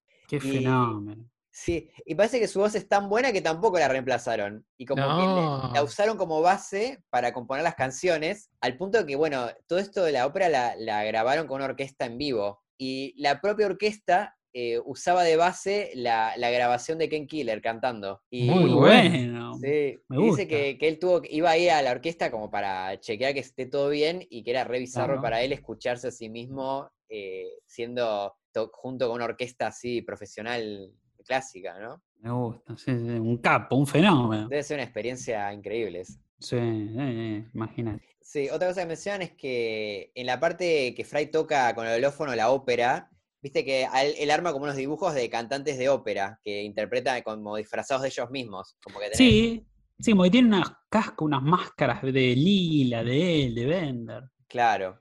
Y cantan súper bien, como que cantan como cantantes profesionales de ópera, y eso es porque lo son. Como que para esa parte trajeron cantantes profesionales de ópera. Y Muy bueno. que- sí, y Ken Killer cuenta que están súper confundidos con las cosas que les hacían leer, como Ajá. no entendían nada. como, especialmente dice que la- una que está muy confundida es una que tiene que hacer de Lila Bebé, y como que y canta como una, Lila Bebé canta como una profesional, ¿no? Claro. Sí, como, no, no, que, tiene que sonar más como un bebé. Y era como que no entendía nada, porque ella es una, una cantante así súper con voz gruesa, ¿viste? Como que no Claro, entendía nada. Cantante lírica. Claro. Bueno, ¿No tenemos llamaron que- a William Shatner para cantar esa parte? Podría haber estado William Shatner, ¿no? Podría, ¿no? hay- Hay unos Para cuantos- recitarla, va. Hubiese- claro, hubiese sido muy mala. Hubiera cambiado mucho, imagino. Sí, sí, sí, sí. Yo encontré que ahí en el interludio podemos ver a varios personajes secundarios que ya vimos en la serie, como el juez Whitey, que es este juez que lo manda a Fry al manicomio. Sí. Está Florp, que es este comediante del planeta Terisoliano, el planeta de agua. Sí. Está Humorbot, ¿no? Está Calculum. Está Morbo, ¿no? Extraterrestre siempre odioso ahí del noticiero. Y está Morgan también. que Está vestida de gala, pero tiene el mismo peinado parecido, los anteojos. Que es la que se enamora de Fry en Como Hermes recuperó su forma, ¿no? Esta- La burócrata. la burócrata, ahí está, no me sale la palabra, gracias. Sí, también aparece Sam Brannigan con, con la mujer esta que a veces está que es me- medio como, como una prostituta, ¿no? Como una así, Sí. una medio rara, no se entiende muy bien qué hace. Sí, me gusta que en inglés dice encore, que es como acá pedimos bis, ¿no? Como que Claro. repita el tema, ¿viste? Que es un boludo, porque en la ópera no puede pedir eso. Como que Claro. todo el acto uno. es verdad. No, es un salame, es un salame. Sí. Y esto de los personajes secundarios no, no es porque sí, es a propósito porque, volviendo a esto de que pensaban que este podría ser el último capítulo de la serie, como que trataron de que aparezca la mayor cantidad posible de personajes de la serie, para que se Claro, sienta así como, como cierre, sí, un homenaje a ellos mismos, exacto. Claro. Bueno, después tenemos que en un momento el diablo dice en inglés, que también es la misma versión que en latino que en español, que, que va a llevar a Lila al infierno, donde Styx es un río y no una banda, ¿no? Donde Styx es un río y Mm. no solo una banda, aunque ellos tocarán en la recepción si todo sale de acuerdo al plan, dice. Esto es un guiño que Styx es el río que lleva al mundo de los muertos, al inframundo de la mitología griega. En español Claro. decimos Estigia, ¿no? Y en Es- inglés es una banda. Claro. Claro. Y en inglés Styx es una banda también. Claro, la, la frase original que dice en, el- en la, cuando canta dice que el infierno es donde Styx es un río y no solo una banda, aunque ellos tocarán en la recepción si todo sale de acuerdo al plan. Claro. Como que está la- están ahí en el infierno también en la banda esta Styx. Eh, claro, algo habrá hecho. Quizás como- pidieron su talento a cambio del alma, ¿no? Claro, como esa banda que toca siempre en Bariloche, no me acuerdo el nombre. Hay una banda Uy, famosa que siempre sí. cuando, cuando van los chicos de egresados eh, tocan los mismos. Creo que los Ah, calzones o algo así, ¿no? Calzones rotos, ¿no? Los calzones rotos. Los cal- Sí, algo así, lo vi en Twitter el otro día. Sí. Bueno, y después tenemos un meme, un meme que rara vez sucede, pues lo tenemos que es en un momento Soyber abuchea a Fry, ¿no? Una vez que le dice, che, toca con tus manos y toca horrible, le dice, la música es mala y debes sentirte mal. En inglés, your music is bad and you should feel bad. Esto inspiró un meme con Soyber gritando y la fórmula de your X, y ahí pone lo que quieras, is bad, you should feel bad. Esto que haces vos, viste, tú no sé qué, es malo, deberías sentirte mal. Y su pico fue en 2012, a tal punto fue aprovechado su boom para promocionar la séptima temporada de Futurama con un par de promos ahí de publicidad que hicieron que es All New Futurama is good and you should feel good, ¿no? Como los nuevos episodios de Futurama, ¿no? Todo lo nuevo de Futurama es bueno y vos deberías sentirte bien. Y Your promo is bad and you should feel bad, ¿no? Tu publicidad es mala y deberías sentirte mal. Sí, me, me llamó la atención esto, porque a- esta frase como que al día de hoy la veo así, a veces en redes, en Twitter, en Reddit, como ya totalmente fuera de contexto, sin sober, sin nada, como la frase esta, tipo, esto, esto que estás haciendo es malo y deberías sentirte mal. Como Claro, que es no- un meme no- que trascendió la imagen, digamos. Trascendió todo. Claro, el me, texto. me hace acordar que, que empezamos hablando de, de los refranes, cuando muchos años después se diga cuál fue el origen de esta frase. Tal Es cual. verdad, es verdad, sí, sí. Sí, sí, mal. Ah, Bueno. me- me- ya me pasó como que lo, lo- cuando lo vi nunca, nu- nunca había imaginado que venía de Futurama, como que ya estaba totalmente, no, ni, me, ni me acordaba de lo de Soyber. Claro, trascendió, Como ya es parte de la cultura popular, la frase. Claro. Bueno, este fue el último episodio en ser grabado con una orquesta. Ya después empezaron a usar unos sintetizadores que te simulan el sonido de cada instrumento para ahorrar dinero. Una lástima, ¿no? Y bueno, pero por lo menos sigue- siguió la serie. M- más barata, Ah. pero siguió.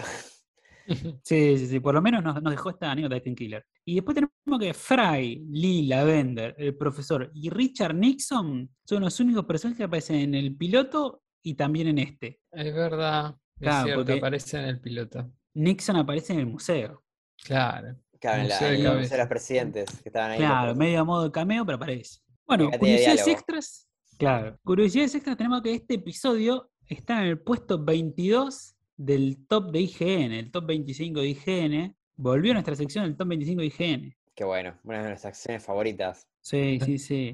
Ya vamos a debatir si merece o no estar en el top, qué nota le ponemos. Volvió todo este tenemos- capítulo, ¿no? Volvió Damián, volvió IGN. Volvió, volvió en falta todas las nada. secciones. Vol- Sí, Volvieron sí, sí. todos, sí. Volvió todo. Sí, volvimos a todas las secciones, la, la historia interesante, curiosidades extra, todo, el top de IGN, todo, todo. Hoy lo- lo único que tiramos la casa por la ventana. Lo único que faltaría hoy es una anécdota turbia mía, pero creo, creo que no tengo ninguna, así que Las turbianegas de Pansy, es verdad. en esa le- se las debo. Sí, sí, sí. Te- Tenés que ponerte el día, Damián, solo por eso, solo por las turbianegas de Pansy. Tenemos, bueno, curiosidades extra, que este episodio fue nominado. Vamos. ¿A qué? Bueno, a los Emmy Awards por Outstanding Music and Lyrics en 2004, en los Emmy 2004, por esta canción de I Want My Hands Back, quiero de vuelta mis manos, y perdió contra el documental Until the Violence Stops, que me parece raro que hagan competir un capítulo de 20 minutos de una serie de dibujo animado de comedia contra un documental. Sí, no, Raro. raro. Raro. Sí, sí. Raro, injusto, injusto. Para mí tendría que haber ganado. Y también fue nominado Ken Killer por Outstanding Music in Animated Television Production en los Annie Awards de 2004, que en esta ocasión perdió contra los Simpson y contra él mismo. Sí. Los ganadores fueron Alf Clausen, Ian Maxton Graham y Ken Killer por los Simpson por el episodio ¿Dónde está mi rancho? Que es este episodio en el que van al campo, que Alicia se enamora un pibe vaquero y Sí. Bart y Homero ayudan a los nativos con la invasión de Con castores. los castores, claro. Con, lo- con los carpinchos de Nordelta, Los ¿viste? carpinchos. O sea, que es como Ken Killer versus Ken Killer fue. Sí, Claro. sí, Killer versus Killer. Acá en el chat Mika dice, al menos no volvió a perder contra los Simpsons. Ah, retiro lo dicho. qué lindo, Sí, qué es lindo. como, ¿viste esa película que se llama Kramer versus Kramer? Esto es Killer Claro. versus Killer. Claro, sí, sí, Killer versus Killer. Y Alf Clausen, con, con los que estaban ahí, este, que, que ganaron, es el que hace la música generalmente de Los Simpsons. Es el que compuso, creo que el Ah. opening y es el de Land of Chocolate, ¿viste? La Tierra del Chocolate. Ah, mira. O sea que no, es no, no tipo música de centro comercial. Claro, sí, sí, sí. Claro, sé que No, no- los no la voy a tararear, no la voy a tararear en vivo, pero No, no, pero gran escena. Gran escena. No, yo después del DVD tengo una frase que me gustó que dice Vicky Cohen sobre esto de que no estaban seguros si terminaba con o no la serie, de lo que estaban pensando, ¿no? Para esto que dice que no queríamos terminarlo con un final definitivo, tipo con todos los personajes salvando a cámara, ¿viste? Como cerrar la serie, pero querían un final que te hiciera sentir bien si la serie se terminaba ahí. Y me parece que, la verdad que lo lograron eso que buscaban, porque es como un final lindo. Si, si- si terminaba acá Futurama, creo que, nada, te dan ganas de seguir viendo, pero creo que está bien. Es Como digno, que es un- digno es un final. buen Sí. cierre ese. Sí. Como, como que funciona como capítulo, como que lo, lo ves salteado, este capítulo te aparece y está bueno. Funciona sí. así. Y también sí. funciona como cierre. Ahora, no entiendo la historia romántica de Fry y Lila, porque en el capítulo de la Aguijón terminaban besándose al final. Y después es como que no se volvió a hablar del tema. Eh, Sí, y ahora vuelve a, e- a esto, que a- a recién vuelve acá a esto. Pero es como, Qué que manera. no termina de, de explicarse, ¿viste? Qué manera de hacerse los boludos todo, ¿eh? Qué manera. Estos dos, ¿eh? los que se pelean se aman. Ah, re abuela, ¿viste? Sí. Bueno, después tenemos la típica pregunta de David X. Cohen que le pregunta al guionista cuál fue el origen del capítulo y Ken Killer le responde, ¿no? Sí, dice, siempre, me encanta porque siempre hay como una explicación, ¿viste? Y, y acá dice, no, este capítulo se nos ocurrió. Y listo. Un fenómeno, un Ah, fenómeno. me encanta, me encanta. Nadie se hubiera ser- imaginado que se les ocurrió. no, Quiero no, ser no. Ken Killer. Sí, mal, cuando sea grande quiero ser Ken Killer. Pero bueno, después agrega que hace rato que querían hacer un episodio bien musical, como, pero bien musical, así como mitad de capítulo musical, y ahí como conectaron con el holófono y con la idea de que Fry quiere mejorar con este instrumento, digamos, y ahí como que empezó a, a crecer este capítulo, esta idea. Está bueno, está bueno. Acá en el chat Minos nos aclara que en el capítulo de las cajas también, también hay besitos, es verdad. Claro, Pero es como, me, me sigue generando confusión, ¿viste? Como que en un momento están ahí como en algo, después como que no pasó nada, después siguen, pero bueno, están ahí como un tira y afloje. Sí, los guionistas se hacen los boludos, ¿viste? Como eso. Sí. Y algo, esto me pareció increíble del DVD. A Hablando de esto de- del episodio musical, parece que ya antes que hace un episodio musical con Barbados Slim, que No. es eh, el, el rival de Hermes, que ya habíamos mencionado que en otro capítulo que habían, era un personaje que apareció una vez en la serie. eh, Claro, creo que en no el, en apareció el en ese- capítulo, en el capítulo que Bender se hace mujer, de hace dos capítulos atrás o tres, aparece este rival de Hermes que es un pelado todo fornido, ¿no? Que los guionistas dijeron que era su personaje favorito. No sabemos por qué. Aparece cinco minutos, no aparece nunca más en el capítulo, pero es un fenómeno. Tienen gustos raros. Sí, sí, sí. Le- Les gusta, me parece, lo que se puede explotar mucho. O sea que aunque hayas aparecido cinco minutos, si te vieron una beta, este, la quieren explotar. Muchas gracias por el rey a, por el rey de la voz de Mía. Mil gracias, bienvenidos a todos. Gracias, Mía, gracias gracias por las los felicitaciones. Doctor Nico, gracias por este final de temporada. Dice, buena, felicidades por el final de temporada, gracias, gracias. Llegamos un hito, ¿eh? Un hito, a la mitad de, de la serie llegamos, gracias. Sí, estamos, estamos emocionados, de, de- de- bien vestidos. Ya me terminé la Claro. sidra. Estaba, Yo todavía, yo todavía no, pero yo estoy mareado, yo estoy alegre, tengo calor, estoy por sacarme el saco. de verdad, te- no, horrible. nos to- poner una corbata como sidra, sidra y champaña, pero ya se acabó. Claro, sí, sí, sí. Salud. salud, salud, chin chin. Eh, ¿En y pero nada, te contaba esto de Barbados Slim, que lo, lo- quieren meter a toda costa en la serie. Lo intentaron para el capítulo de, de Pie Grande y fallaron. Pero parece que también lo querían meter en un episodio musical. Y también Es fallaron. raro, es raro, Mm. es raro. Por parte de Barbados Slim, sí o sí tiene que entrar de alguna manera con Hermes, competir con Claro. Hermes, ¿viste? Claro, claro, tal cual. Es como muy raro que no. si Sí, no, muy raro. némesis. Es como el, el otro profesor con el profesor, ¿cómo se llama el profesor? Ah, el profesor. Bergstrom. Bergstrom, Bergstrom. claro. Yo mi teoría, igual, no, no, no me queda del todo claro en el DVD, pero mi teoría personal es que capaz que ese episodio de Pie Grande originalmente iba a ser un capítulo musical, porque viste que ese capítulo como que Lur está tratando de re- revivir la llama de la pasión con la mujer, Sí.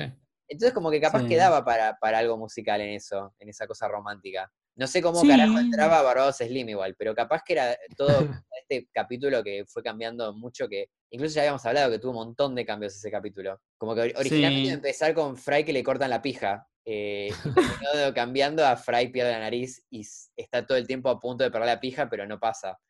Sí, sí, sí. Es verdad, es verdad. Da esa, esa comedia romántica se puta entre los dos para, para, para tener un musical, ¿no? Igual prefiero, quiero creer que realmente iba a haber un capítulo entero musical con, protagonizado por Barbados Slim, por un personaje que, que había aparecido cinco minutos, con suerte, creo que Sí, menos. En la última temporada. En uno de los últimos capítulos de la última temporada. Re, súper recóndito. Sí, No, sí, está- súper raro.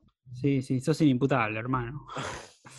Bueno, después tenemos esto de cantar a nivel personaje. ¿Qué nos puedes contar, Panchi? Sí, esto me, me- me causó mucha gracia que David pre- está con, con los que hacen la voz original de Fry y Bender ahí, y, y también de Keith. Y nada, Sí. le- les pregunta qué onda, si es difícil cantar manteniendo el personaje, ¿no? La, la voz. ¿Y le dice que no, que es muy fácil eso, pero lo que es muy, muy difícil es gritar. Que Ah, es verdad. Sí, no sé por qué, parece que cuando tratás de gritar en personaje, como que inconscientemente y por la forma como uno mueve las cuerdas vocales, como que te vuelve a tu voz original y como que tenés que medio que pelear contra ese instinto. Así que no sé, tendríamos que probar. Y bueno, no los voy a hacer, no se preocupen, no, no voy a gritar. pero pueden probar en sus casas, inventarse un personaje y tratar de gritar, a, a ver qué pasa. Está lindo, está lindo. Los que escuchan podcast en solitario, si no, bueno, si hay gente, vayan al baño, chicos. Claro, Vaya, lo de- que, que no los encierren en el manicomio. Claro. tampoco. ¡No! Claro. que no lo vea nadie. Y si están en el colectivo, bueno, guárdense las ganas hasta llegar al trabajo o, al baño, ¿no? Al baño más cercano. Elijan un buen momento para hacerlo. Claro, el baño sí. va, va- va a parecer raro, ¿no? Que griten en el baño. Ah, Sí, el baño sí. del trabajo, que griten ¡No! Claro. ¡Oh! ¡No! ¡Bajaron las acciones de IPF! Algo que suene profesional. Claro, claro. ¡Rechapos! No, te dije que no, que no mandes ese mail. Retomamos nuestra idea de un podcast de, de David Barber. Claro. Rechap. Qué lindo. Y mm, otra cosa que mencionan sobre esta canción final que hace Bende, eh, Bende, perdón, esta canción final que, que hace Fry para Lila, que está mal tocada, pero que a la vez es súper emocionante esa, esa escena final. Sí, por el Eh, holograma. Claro, esto lo compuso Christopher Ting, que es el, el compositor principal de la serie que hizo la, la intro, por ejemplo. Ah, Y bueno, parece que David Cohen le pidió a Christopher Ting que compusiera una música mala, pero que fuera muy emotiva al mismo tiempo, que me parece un desafío terrible. eh, algo malo, pero que emocione. Y yo creo que lo logró mucho. Como que es una, es una escena, la verdad, que te pone la piel de gallina. Sí, sí, sí, está lindo, está lindo. Tiene, tiene ese sonido al final medio de, de esta flauta india que decía Damián cuando transmitíamos. No, está, está lindo, es tierno. El Bansuri es. Ah, ahí va, ahí va. Sí, muy, muy lindo, muy lindo el final. Sí, está está súper bien lograda esa escena.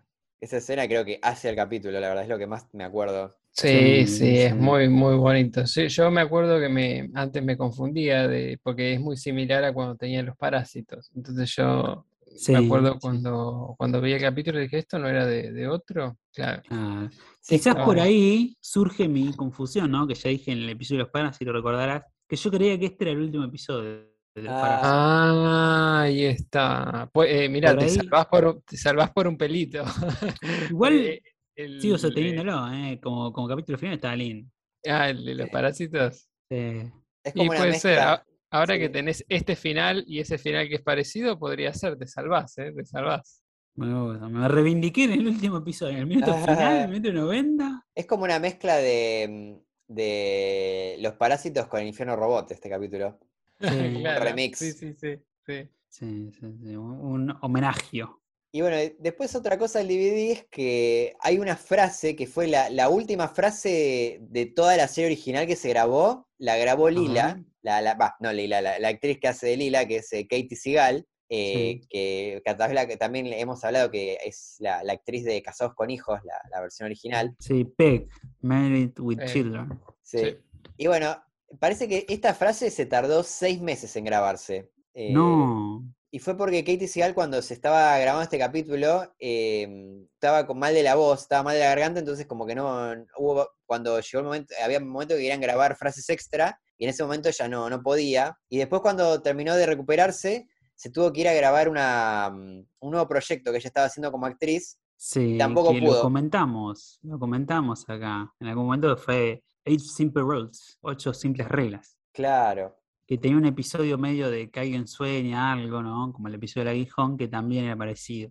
Ah, es verdad, es verdad que lo hemos hablado de esto. Sí. Así que bueno, todo eso demoró seis meses, esa frase, que la- se las debo, no me acuerdo cuál es, pero creo que era una de las cantadas, una de las que canta en la ópera. Eh, El- La última frase es la de Lila que dice, yo quiero conocer el final. Toca de Sí. nuevo, quiero saber el final. toca la de nuevo Sam.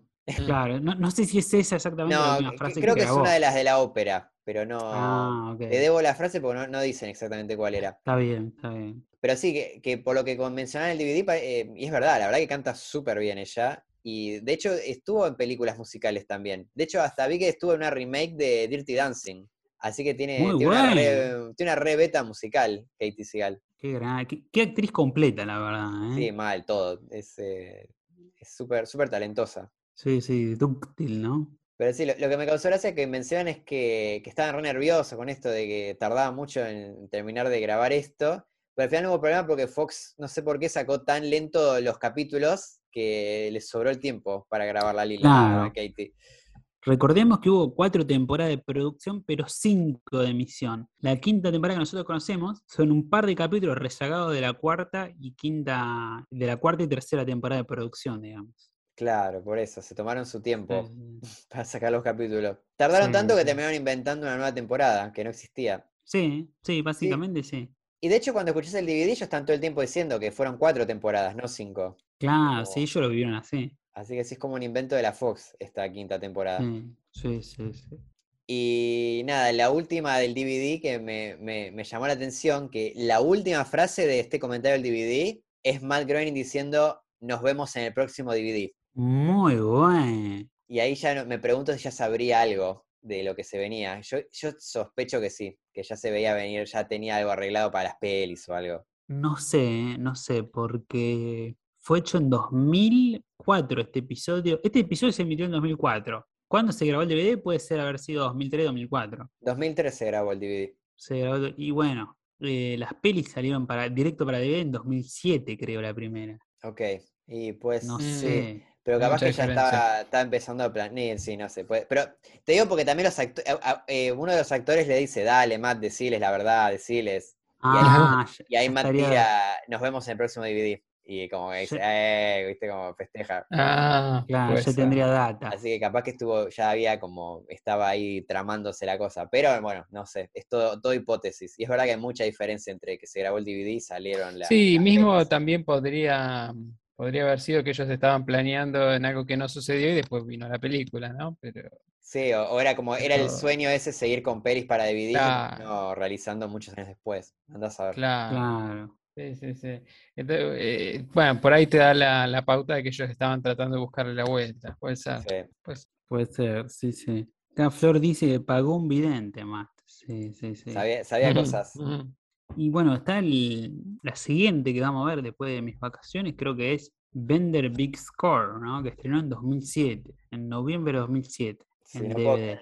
Ya me bajé los comentarios del DVD de, de las películas. Que Muy bien, muy bien, ya hizo la tarea, Pancho. Son, ta- estoy reacostumbrado a estos comentarios de 20 minutos, este es de como de una hora, una hora y pico.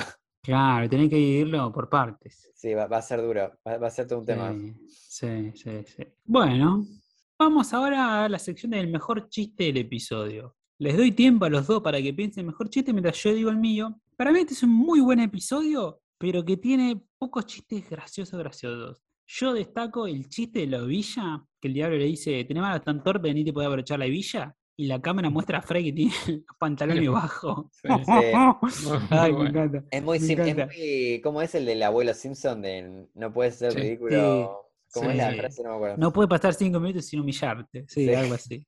Sí. Sí, es muy Simpson Sí. ese chiste. Sí, sí, sí. Acá Tony en los comentarios nos dice un peliculón en el que se viene. Bueno, Oh, vamos a verlo. Yo vi una parte nomás. Y después tenemos, eh, para mí, otro chiste para destacar, el chiste del robot examen rectal, ¿no? Que cuando el diablo gira la ruleta de robots, Bender decía que a Frey le toque ese. Un hijo de puta, el peor amigo. Ya bastante le aconsejó de vender su alma al diablo. Total, totalmente.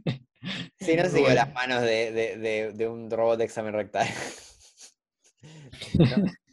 Sí, a mí creo que también estoy de acuerdo con Roddy de que es un muy buen capítulo, pero que no tienen un chiste así que, que te mueras de la risa. Como que te- tiene varios chistecitos que están bien, pero sí que no, no- es un capítulo así para, así para carcajada. A mí me gustó, hay como una seguilla de chistes del el diablo que dice que cosas son irónicas y, el y Bender siempre dice, no, no, eso no es irónico. Como que busca la, definición literal, hasta que en un momento el diablo sí dice algo realmente irónico y Bender saca el diccionario y dice, ah, sí, esto sí es irónico. Que. Sí, sí, sí. que encima en la versión latina, y creo que en español también, lo- esa parte no la traducen. Así que es como el remate de, de un chiste largo que, que no tiene remate.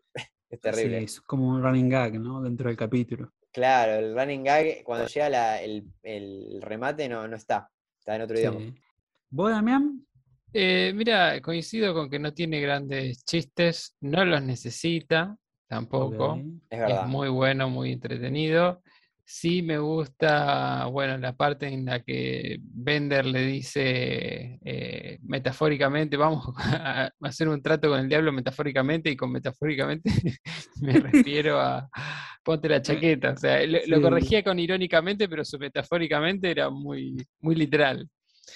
Em, De verdad. y uno de los que me gustó, porque me lo acordaba del capítulo, es cuando el diablo dice que ya pasó una fase de, o una parte de su, ¿cómo dice?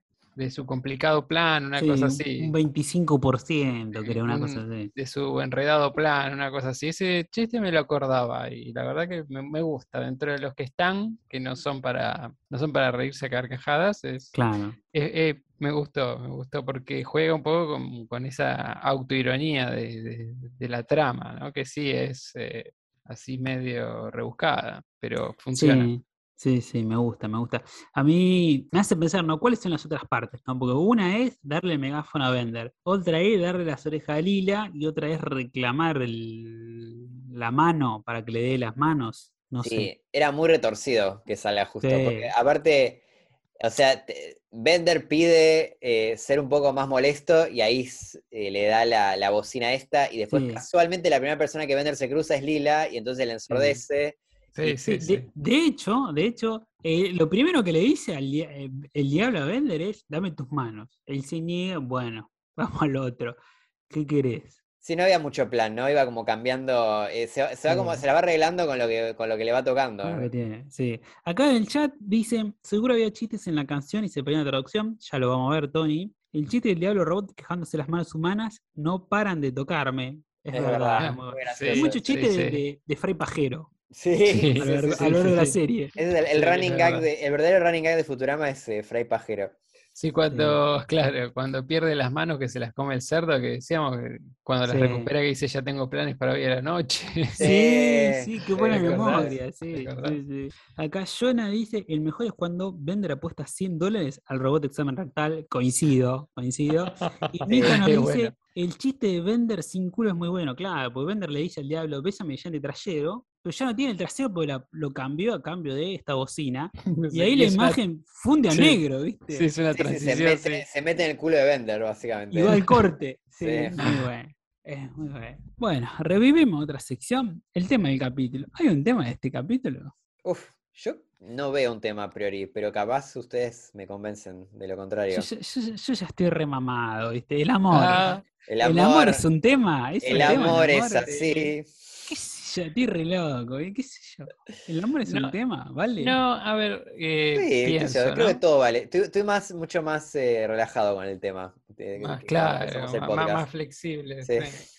Em, sí, porque muchas veces no, por ahí no son pensados alrededor de un tema. Y yo digo, viste, como dije El algunas reconocimiento veces. de Fry, dicen en el, en el chat. La clase, el reconocimiento. Bueno, ese es el running gag. El, recono- Pancho. sí, el reconocimiento. Nada le gana. Na- nada le gana, claro, buena piedra, nada le gana. Pobre Pancho, tan predecible. Qué sé yo, viste, también pensé, a veces depende de la definición que tengamos de tema. Yo me acuerdo a veces Pancho decía el tema como una cualidad humana así abstracta, op- opuesta a otra, ¿no? Odio, amor, bueno, ese tipo de cosas. Y viste, también hay, eh, pero viste, también hay otros criterios también más formales. Bueno, un tema puede ser el pacto con el diablo, puede ser un tema formal. No, no es un tema que a todos les pasa, como el odio, el amor, eh, la risa, qué sé yo la amistad, pero es un tema formal, digamos. Obviamente venía, como decíamos, del año 1500. Entonces Claro. hay... Pero no, no está, está construido en base a... Lo, lo más jugoso es la trama del diablo, ¿no? Como él va entramando todo esto y se sale con la suya. Eso es lo más Sí. interesante, más que un Sí, tema. sí, sí. Es que ellos mismos dicen que empezó lo- que querían hacer un capítulo musical. No, no había Claro. mucha explicación. que- Y lo que sí avanza mucho es la historia de amor de los personajes. Este, pero sí, en temas no, no, no hay un tema que puedas elegir. Hay varios temas, como es normal, en, siempre que hay trama hay algún tema. Si no, no pasa nada. Sí, Sí, a, a mí Ah. me- el pacto con el diablo me parece que es más como una cosa, como un recurso narrativo. Circunstancial. en sí mismo. Claro. pero- Sí. No, bueno, pero es un tema, es un tema formal, eh, que a veces aparece, por ejemplo, una vez decían sobre justamente obras de ciencia ficción, y decían, bueno, pero ¿qué temas aparecen en las obras de ciencia ficción? Y dice, bueno, no, no temas propios, a veces eh, la condenación está, la, más pensado en un aspecto formal, digamos, ¿no? Sí. Más eh, tipo camino del héroe, ¿no? Eh, Se agarra la forma, pero no el contenido. Claro. Acá Flor en el chat dice, el amor, el amor heterosexual. Claro, ese es el tema. Claro, ese es el. Bueno, ¿les parece si pasamos ahora sí a las traducciones, la sección Oh. más esperada por la que gente apostó? Apostó mucho, o sea, apostó Gente la que habrá- casa. Habrá perdido todo, sí. Apostó la casa, veremos. ¿Hacemos una fiesta en la casa del que perdió, si pierde? Claro, Puede ser. compramos la casa. No, no lo invitamos a él. Ah. Sí, va, a correr, cortina. va a correr sangre, me parece ahora. Sí, sí, sí. Ponga la cortina y lo analizamos.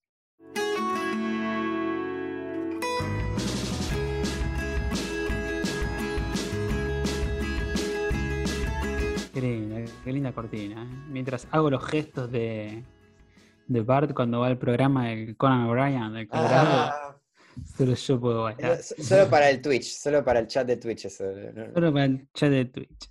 Eh, bueno, tenemos muchas y pocas traudas a la vez. Tenemos una cortita, recién al minuto 840, que es cuando Soyber pide los discos, que en el original y en latino pide 8 discos de esto de Fry, pero en España pide 800. No sé por qué lo agregaron 800, pero bueno, Me gracia, Val. funciona. Y Sí. cuando, cuando viste que más tarde en el capítulo pide 8 diarios ser en la versión original y latina, ¿él pide, pide 800 diarios después? ¿Se mantiene No. esa, esa relación? Pide 8 diarios. No, no, no, tampoco, pide un montón, un pilón, una cosa así. Ah, qué raro eso. Eh, Raro, pero bueno, funciona, ¿eh? no, no es ni punto a favor ni punto en contra, un dato. Sí, me, me parece simpático la verdad 800. Es como más gracioso Sí. que 8. Más Y exagerado. bueno, Punto sí, para está muy- España. Están pidiendo los, los que apostaron por España, están pidiendo punto para España. No, Tony, no funciona así. No funciona. Hoy no vale. Hoy no.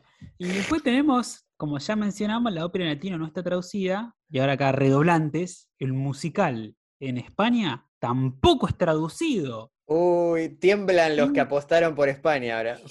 Ahora, tiembla- ahora todos están con el culo en la mano, los ahorristas tipo de 2001, ¿viste? No saben Sí, qué hacer. No- Están todos no corriendo su brillante trasero, su brillante trasero metálico.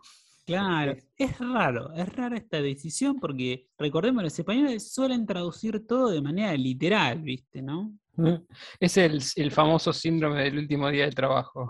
Sí. No, y aparte es raro, viste que ellos siempre son muy buenos para traducir canciones y todo, los hemos visto en varios momentos. Rimar. Rimar, Sí, todo, re, rimar. completo. Y es muy raro que ninguno de los dos. Eso, eso es lo que me genera dudas acá, de si no hubo algo, algo por afuera que no estamos, que no conocemos, ¿viste? Por qué ninguna de las dos versiones lo tradujo, lo tradujo. Sí, yo creo un poco de verdad que podría haber algo así, porque si vos decís, estás haciendo una serie, es el último capítulo y hay que ponerle plata para traducirlo, vos decís, mira, si es el último capítulo no le ponemos más plata, ya está. Sí, Puede ser por una cuestión de ahí, ¿no? ya por de honor me parece Sí. raro, no sé. Pero he- hemos visto también Para en, algunos no. momentos que, mm, tipo, vemos tipo traducciones que al, a esta traducción el- los sonidos de fondo no están, como que se nota que no, no tenían la posibilidad de, de mechar las dos cosas. Bueno, hace poco vemos un capítulo que Fry habla y se ve un pájaro que abre la boca bien grande, ¿viste? Y no emite sonido, y en el original hace tipo, ¿viste? Como un Sí. ruido bien fuerte. Bender, Bender en el episodio absolutamente fabuloso cuando lo tiran de. cuando escapa él de la cárcel de esta, que le, le hacen la actualización. Se ve que el pájaro mueve la boca, pero en los latinos no escuchamos el audio. Y acá creemos que por ahí es una cuestión técnica, por ahí que no lo tradujeron, que por ahí el canal de audio de la música, los efectos de sonido y la voz estén en el mismo canal y al reemplazar lo reemplazas todo. Pero a la vez ha habido capítulos donde han hecho musicales. Sí, y en este mismo capítulo, en Futurama. en este mismo capítulo hay momentos que están hablando eh, y se escucha de fondo la música. Tal cual. que no tal sé. cual. No, no- no sé si tiene mucho fundamento esta teoría, pero es como, Claro. es como muy inexplicable que no hayan, que hayan decidido dos, dos traducciones distintas no traducir medio capítulo. Como muy Sí. raro. Sí, sí, sí, sí. es Sí, raro, sí, raro. sí. Acá comentarios tenemos. Tony dice, punto para España. Lo raro es de dónde sacó la plata para los diarios. Jonah dice, "Mm, está mal esto, dice, no porque no tiene dinero para 800. Es verdad, es verdad, Claro. Silver es pobre. Es Después verdad. dice, Mika dice, mínimo tiene subtítulos de España. No, España no tiene No. subtítulos. Nunca Ahora, a través de Star Plus, podemos poner subtítulos en español y en latino y podemos saber qué decía, que es algo que pensamos postear próximamente. Eh, Tonino pregunta si, pero en España tradujeron más o menos la canción. No, es más, tradujeron menos que los latinos, ahora lo vamos a ver. Eh, al Humberto Vélez español, ¿también lo echaron? No sabemos. Creo, creo que no, pregunta. porque pasaron como 7, 10 años entre uno y otro casi, ¿viste? Y Humberto Mica Vélez. pregunta, ¿Fox ya no le tenía cariño a la serie y le pagaron poco a los estudios de doblaje? Eso tampoco podemos terminar, Ay, me encantaría saberlo. Me encantaría, me encantaría poder hablar con alguien de los que estuvo ahí y que nos cuente, porque siento que acá hay, hay algo que, que no, que no estamos sabiendo Sí, de todo esto. Sí, sí. Y en esta teoría que tenemos con Pancho, te cuento, Damián, de si era algo una cuestión técnica o no, estuvimos revisando, ahora que pagamos Star Plus, todos los audios que tenemos disponibles y hicimos un análisis a ver en qué países lo han hecho, el, han mantenido el doblaje original, el inglés, y cuáles lo han traducido. Si estamos viendo idioma por idioma. Y bueno, Sí, en alemán no lo tradujeron tampoco. no. Eh, Pero en francés sí. sí, en francés sí está traducido, está perfecto. se- eh, Hasta suena rimado, te diría. Yo no, no sé nada de francés, pero sonaba bien. Como que estaba muy bien traducido. Sonaba muy bien cantado con la música de fondo, todo completo. No le presté tanta atención, pero tampoco soy muy bueno en francés. pero, no, pero se Mm. sentía, se sentía natural, al punto que el tipo lo, lo escuché por primera vez y me hizo dudar, como dije, espera, ¿esto está, es el inglés? No, ah, no, pero sí era como francés, obviamente, pero estaba como Claro. súper bien cantado todo. Acá Tony pregunta, ¿punto para Finlandia? No, Finlandia solo tenemos subtítulos. El Sí. Suomi solo está en subtítulos. Y. Mika pregunta si hay punto para el Humberto Sí, francés. 10 Pod- puntos para, para Francia. Ah, sí, sí, que es una lengua muerta dentro de Futurama, ¿no? Qué ironía. Sí, pero Es verdad. verdad, la, la lengua muerta lo tradujo. Qué Claro. Que creo que en Francia la lengua muerta era el alemán, ¿no? Lo habían cambiado. Ah, es probable, sí. Me, estaba preguntando Sí. cuál sería el idioma- la lengua muerta en, en la versión francesa. Sí, no sé, ya estoy ebrio. Bueno, después ¿Qué la versión italiana no lo tradujo, se suma al team Humberto Vélez y España. Pero, Pero, la polaca sí. sí, así que bueno, es- le- 10 puntos también para los polacos, para el polaco. Para el polaco, el polaco, el polaco. El polaco festeja, hay punto para los polacos. ¿Qué más? Y la versión en- de portugués, no, tampoco lo traducen. Los, los portugueses barra brasileros, no, no sé bien. Ah, el portugués de Brasil es el que Ah, ponemos en portugués Plus, Brasil. que no lo tradujeron. Así que estamos mitad y mitad. Francés y polaco sí, alemán, italiano y portugués no. Y, Y bueno, español. el español y el latino no, tampoco. Sí, así que Sí. a- esto creo que me re- refuta un poco la teoría esta de que no podían hacerlo por la música, de que no podían hacerlo porque, bueno, hay dos traducciones que lo hicieron, pero Claro. también es verdad que la mayoría de las traducciones no lo hizo, lo cual algo puede haber habido ahí raro que, que los franceses y los polacos pudieron sortear, tal vez, no, no sé, es muy misterioso esto, me genera No muchas preguntas. Sí, sí, sí. Podríamos escribirle a alguno de, de los que. A ver, algún traductor de acá de- tiene que ser. alcan- eh, que debe tener un mail o algo que le podemos preguntar. Porque posta me intriga mucho. Me vas, a, me vas a hacer laburar. Vamos a buscar Humberto, Humberto Belé. Futurama del podcast investiga. Claro, Lorne investiga, el meme Twitter. Y bueno, después tenemos otra curiosidad, que es este chiste medio que se pierde porque no fue doblado en ningún idioma, que es el de Godzilla, ¿no, Pancho? Sí, que bueno, te- tenemos que acá en, en- Bender hace un comentario en base, en, en español, en la versión latina, pero que en, base a algo que vimos en inglés. Entonces es como medio confuso. A ver. Entonces, en la versión original, lo que está pasando en la ópera es que están peleando contra Godzilla y este, esto es todo, todo actuado, ¿no? Todo lo que está haciendo Fry con su flauta. Y vemos al Bender del holófono, que se hace el boludo, y está como, como que está Godzilla que se lo va a comer a Fry, y a- no, a Lila, perdón. Y entonces eh, en Bender le dice a Fry que la salve y dice que él no la puede ayudar porque se siente mal y empieza a toser y dice que se tiene que ir al médico, ¿viste? Como que medio cobarde. Como, como dice, salvara, salvara, yo no puedo porque, bueno, me siento mal y se hace el enfermo y se va. Sí, sí, sí. Y entonces pasamos a Bender real en el público, que él dice, en la versión original dice, eh, no recuerdo haber peleado con Godzilla, pero eso es totalmente lo que yo hubiera hecho. Como que... Claro, un cobarde, haberse hecho y estaba enfermo. Sí, Sí. sí, te corrijo un toque, el Godzilla atacaba a Fry y Lino le pide a Bender. Ah, ahí está, gracias. Gracias por la corrección. Sí. Y nada, la versión latina dice algo un poco distinto que dice, no recuerdo haber peleado contra Godzilla, pero pude haberle ganado. Un engreído. Es más engreído, pero es como muy contradictorio con lo que vemos de su versión cobarde, ¿no? Como Claro. que creo que me causa más gracia esto que diga que, que yo hubiera hecho totalmente esto. Claro. Pero bueno, eh, eh, teniendo en cuenta que estamos viendo algo que no está traducido, creo que está bastante bien lo que dice la latina. O sea, fuera de contexto, como está bien. Sí. Y bueno, Damián, volviendo a tu sección clásica, que era la traducción española, ¿qué dice en España? En España dice, es bastante fiel, dice, no recuerdo haberme enfrentado a Godzilla, pero eso es justo lo que habría hecho. Claro, traduce literal. Literal, 100% fiel. Fieles a sí mismos hasta el final. Sí, sí, sí. Bueno, es muy curioso que este comentario que agrega Bender, los dos decidieron traducirlo. Sí, es como, Sí. y, y no traducir lo anterior, ¿no? Claro, sí, sí, como tomar la misma decisión. Quizá después vamos a ver, no sé, lo del diccionario, por ejemplo. Sí, Que como lo dice cantado, lo respetan en inglés. Es verdad, las todo, dos. todo lo cantado lo mantienen y todo lo que no es cantado lo que traducen. Claro. Pero bueno, esta me parece una pequeña modificación. Esto de pude haberle ganado, o lo habría hecho yo, me parece que es chiquito. No sé si a mí me en contra. Los que apostaron por España siempre nos dicen que para España, clarísimo. Raro. No, no sé si Mm, creerles. Está sesgado esto. Está un poco ¿eh? sesgado esto. Sí, sí. sí, sí. Yo diría una amarilla, ¿puede ser o no? Para los latinos. muy- ¿Para no los sé. latinos? Damián Yo apostó por. España, me parece también. Tiene No, Excel. no, aposté, también. pero no aposté, pero algunos oyentes me dijeron que me van a dar algo de la ganancia. Compruebo. Sí, No, yo, para mí, yo discrepo también, me parece que es como que está, no está mal tampoco lo que, lo que tradujeron. Sí, sí, no, no está mal, no está mal. Bueno, tenemos la siguiente, que esto es ya cuando está en el interludio, que en el bar aparece Amy, que pide un martini dietético, ¿no? Clásico Amy. Y Hermes, en el inglés, pide un Shirley Temple. Yo quiero un Shirley, un, un Shirley Hempel, Hemphill, perdón. Que estuve googleando a ver este chiste y es un juego de palabras, que para entenderlo tiene como, este chiste tiene varias capas de profundidad y hay que saber varios datos. No. Uno es que eh, existe un trago que es el Shirley Temple, que es con 7-Up y granadina, que es para que lo tomen los nenes, y es en honor a una actriz infantil que es esta Shirley Temple, que es la que parodia en Los Simpsons con el tapa, tapa, tapa, esta Claro. actriz Tapa, y tapa, bailarina de tap. Claro, sí. Y bueno, Hermes ordena el Shirley Hemphill, que es el nombre de una comediante negra, que también era actriz, que murió en los noventas, que además este apellido Hemphill significa colina de hierba. Hemp, hierba, Hill, colina. Y no es casualidad que Hermes lo pida, ¿no? Que pida hierba, ¿no? Hemp. Claro. Hemp es medio como decir también, otra manera de decir marihuana, ¿no? Marihuana, claro, marihuana. Sí, sí, Claro. sí. Interesante. Así que sí, muy. Hermes.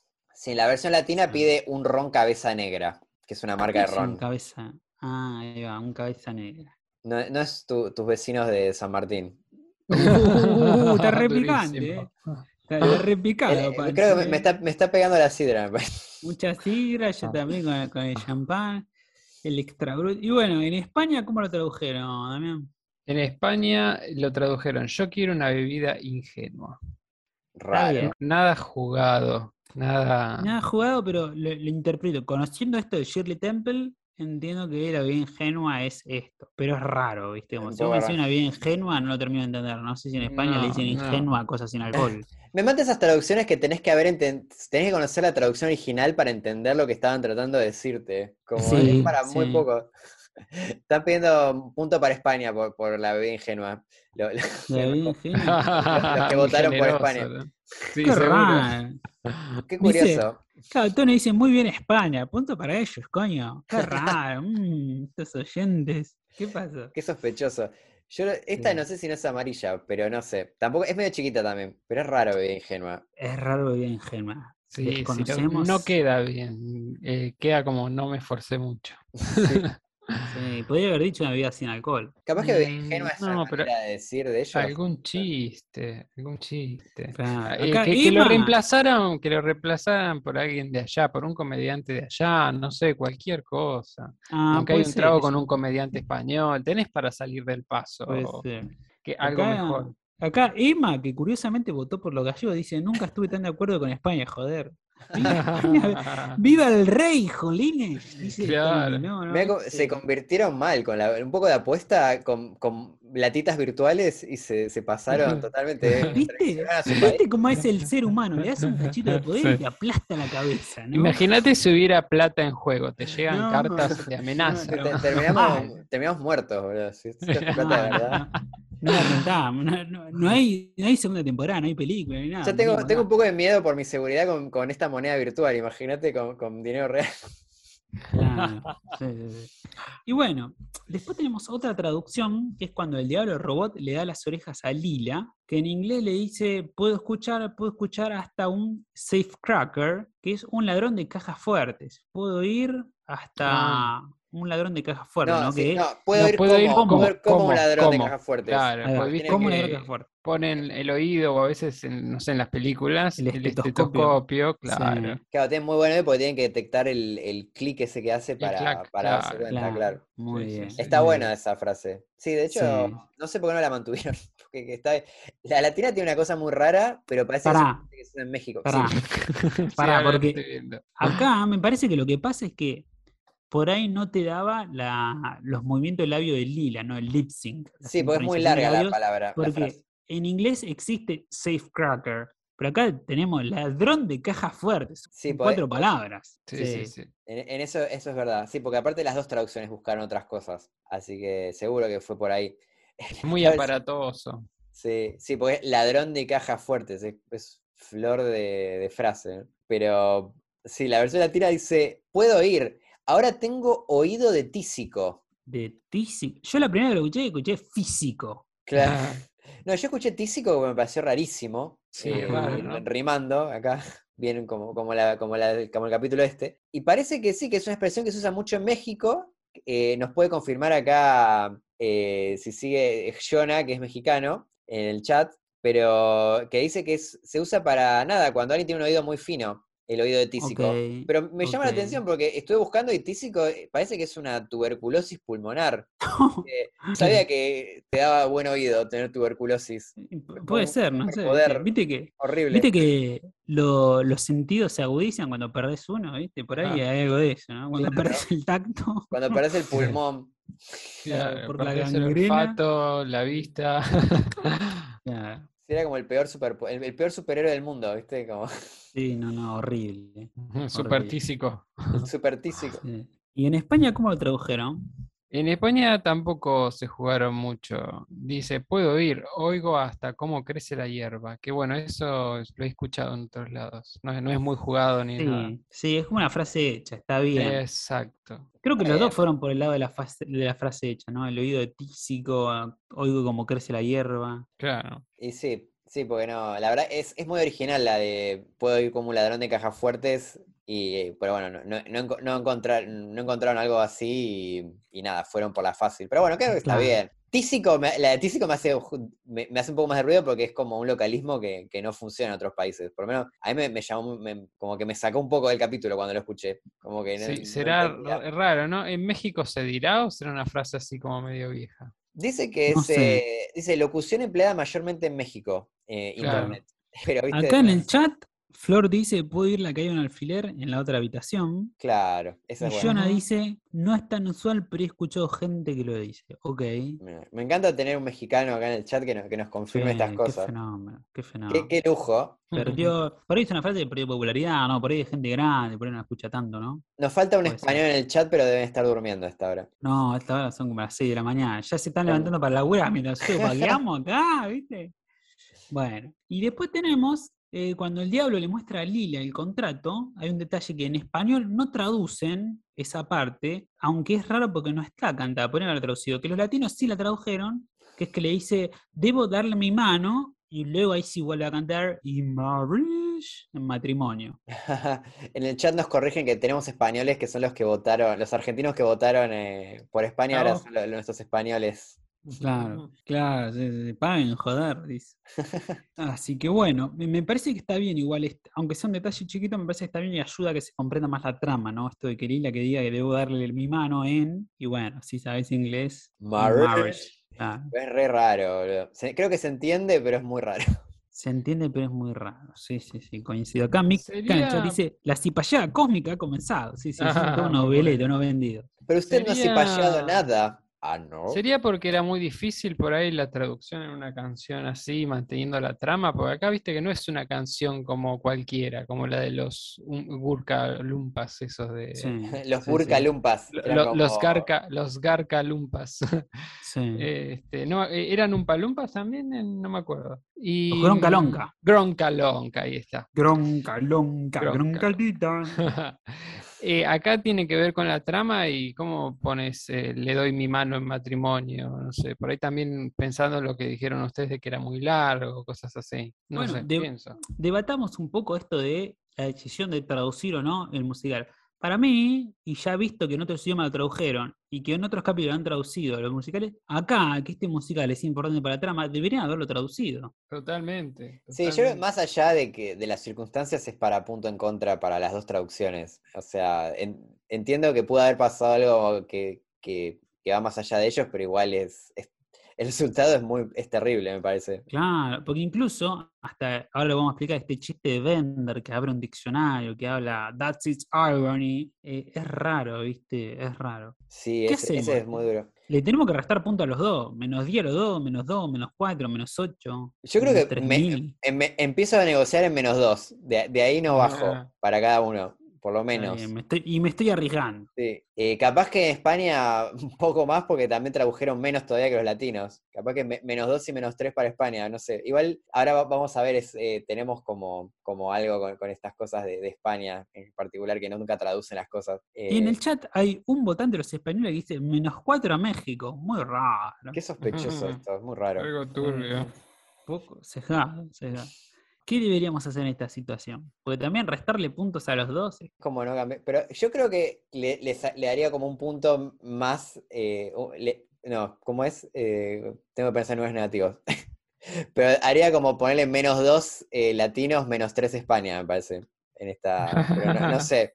Solo por lo de la mano. Sí, pero en general, porque acá hay varias cosas que no tradujeron, ¿no? Por lo que contás. Sí, pero creo que hubo tantas cuestiones latinas que, O es que igual. no tradujeron que, que se compensan un poco. O sea, que le tenés que sacar uno a uno y 1,1 al otro. Claro, sí. Hay, hay que ir ahí en décimas, en centésimas. Claro, no, entonces yo, yo diría, dejémoslo ahí, los dos tienen cero y ya está. Vos decís que se, No. se- se cancelan la- las Sí, negatividades. te- termina, terminan en, en- en el mismo compitiendo. Sí, salvo que digas, bueno, no, los quiero castigar. Los quiero Claro. castigar. Yo coincido con vos en que los dos pierden igual cantidad de puntos para mí. Dale. Yo soy como tu opción, pero más sabio. Los dos pierden 10 acá, así sangre, 10, sangre. 10, sí, los dos 10 Castigo- pierden. Castigo ejemplar. Bueno, Castigo me gusta. Me gusta el ejemplar. ejemplar. Para, para, las pro- Ahí para va. que ve- así para la- las próximos traductores para que vean y se asusten. Claro. eh, sí, tiemblen, tiemblen. Está bien, corre Us- sangre. Que usen la máquina del tiempo. Habíamos prometido, sí, claro, que vayan, viajen al pasado y, y hagan las cosas Pero- bien. Claro. Claro. Y bueno, ahora tenemos algunas partes que hemos traducido nosotros, Pancho, Sí. de lo que es el musical que creemos que son importantes. ¿Querés contarnos? Si me tomé la molestia, me enojé tanto de que no la tradujo ninguno de los dos que dije, bueno, lo voy a traducir yo. Y me, calenté, Pancho. y me, me traduje toda la puta ópera, que estos no te quisieron traducir. Pero me di cuenta, eran tres páginas que me traduje. Así Sí, que y era lo tanto- peor- Sí, Lo peor es cuando ya estabas al final te dije, no, pero en Star Plus están los subtítulos. Sí, mal. Y ya, ya tipo, No. acababa de terminar la traducción y fue tipo, oh, no. Sí, sí, por ahí podemos ver el momento que se rompe el corazón. Sí, sí, fue horrible. Pero bueno, aparte, bueno, obviamente lo que sí estuve muy mal yo es que no las hice rimar. Eh, es una traducción literal, como que los bien, la, gente del doblaje tendría que haberla hecho doblar, que eso creo que es, es- es otro desafío tremendo. Claro, una cosa es doblar, hacer el doblaje, traducir, y otra cosa es rimar. Claro, Yo, y en que, este y que entre bien en la canción, ¿no? En los tiempos. No, la canción. es- es pedir mucho. laburo. Ya, si la canción está en parte de la trama, con que la traduzcas está bien. Ya después, si rima o no, bueno, no pasa nada, papi. Sí, ahí los entiendo, que es tipo, no, no me pagan lo suficiente para esto, me parece. No, no, ni hablar, ni hablar, ni hablar. Como que no, ca- ca- canción es otro presupuesto y canción rimada es otro Es presupuesto otro. que no la Fox no quiso pagar, me parece. Me Sí, imagino como un. Excel, ¿viste? Con lo- lo- los costos de, de Humberto Vélez, ¿viste? Bueno, contanos, Pancho, a ver, ¿qué dice esta canción, no? A ver, lo, lo destacado, lo que tenemos que saber para entender la historia. Bueno, hay un chiste, este chiste que conté- te contaba de, de la ironía, ¿viste? De Bender, que todo el tiempo el diablo está diciendo cosas que no son irónicas y él se las recalca. Hasta que en un Claro, momento... cuando sale elegido él en la ruleta que dice que ironía, él dice, no, no es irónico. Es Claro, una eso es coincidencia. una coincidencia, eso no es irónico. Como jodiendo, ¿viste? Con la gente que usa, ah, qué ironía para cualquier cosa, como que se nota que es algo que le molesta a Ken Killer y lo- se lo metió a vender. y sí, sí, es verdad lo que dicen, que estoy practicando mucho inglés eh, con esto. Pero sí, entonces en- durante la ópera, eh, Lila lee el contrato de- del diablo que dice, te daré mi mano, y ahí dice que dice en matrimonio, y lo dice cantando. Sí, que- sí, sí. Que ahí creo, creo que también eh, lo- lee, tío, dice, te, te daré mi mano en matrimonio, dice, bueno, in marriage, ¿viste? Que, el- Claro. Y ahí está bueno que Bender saca un diccionario y lee y dice, ah, el uso de palabras para expresar algo que no es su intención literal. Ahora eso sí que es ironía. Y ahí como que Claro. termina, cierra este, este running gag del capítulo, ¿no? De bu- Bender buscando la ironía. Bueno, Sí, to- sí, todo sí. eso no, no lo tradujeron ninguno de los dos, ¿no? No, ninguno de los dos. Me gusta. Me gusta porque también es como gracioso que en un contrato esté escrito algo de manera relativa, no literal, ¿no? Sí, mal. Esto de darle tu mano en matrimonio es Y un después, contrato de la debería ser de no, te vas a casar. sí.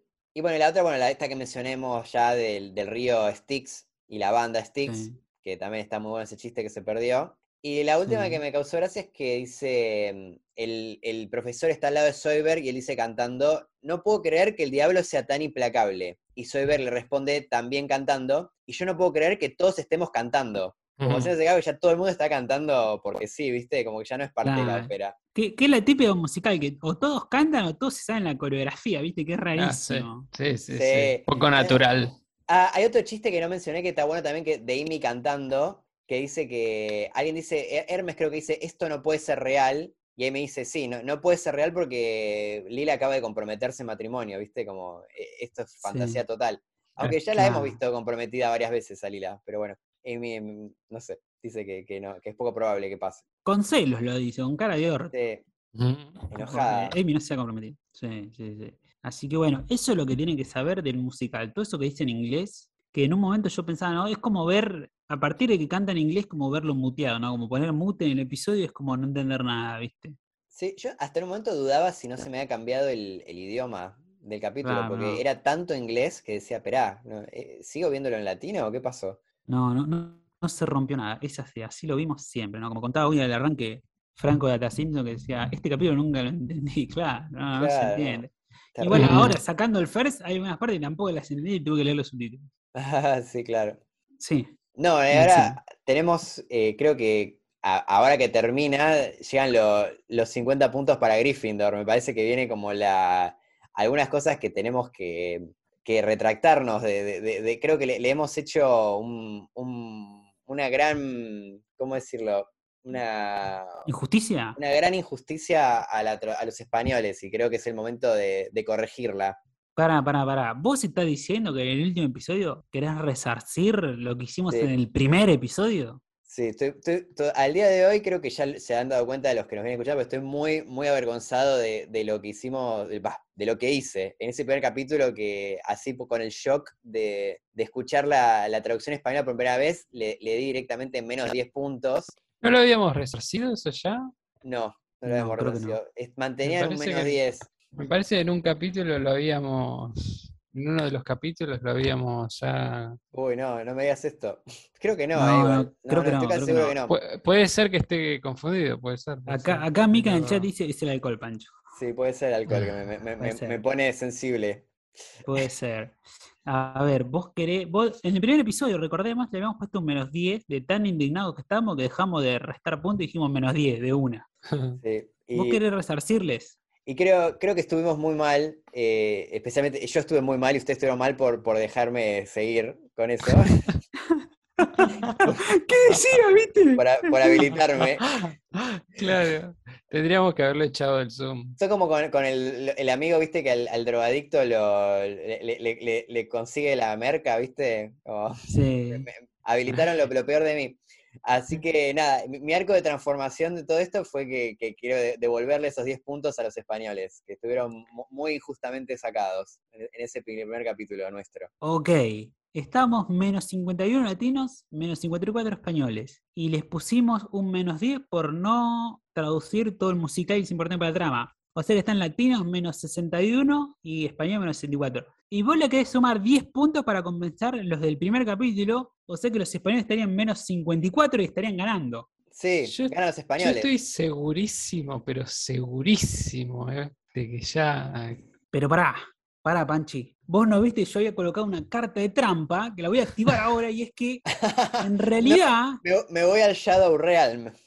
Sí, Plot te vas al reino de las sombras.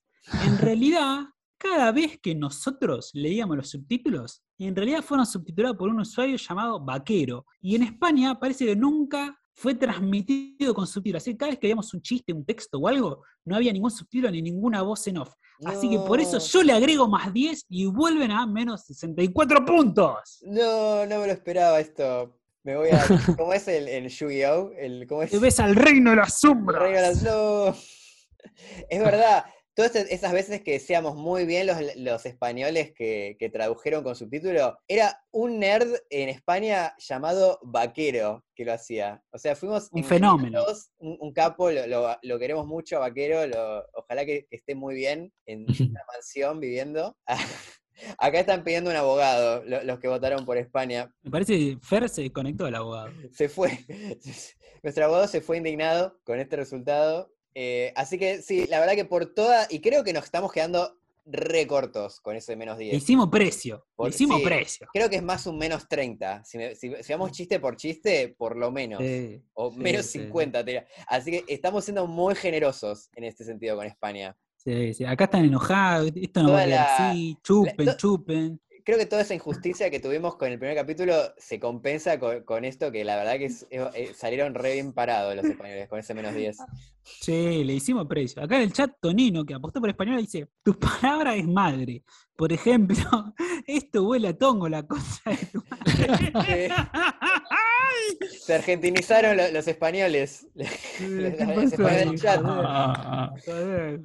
Así que bueno, puntaje de final de traducciones. Espera, espera, pero momento. No, no, mentira, no, no hay más plot. Termina acá la cosa. Claro, Es como cuando todos se sacan la máscara, ¿viste? No, claro. no, no.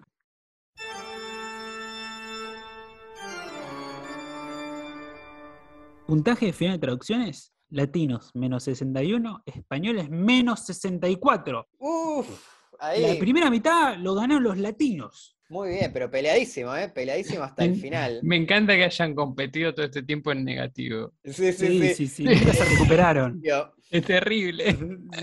Me gusta que te fuiste vos, volviste y todo está peor, ¿viste? A la Es el- la Es, es meme, mal. viste, de, de Community, que, que entra el, el pibe este con la pizza en la mano a la habitación y está todo prendido fuego. No.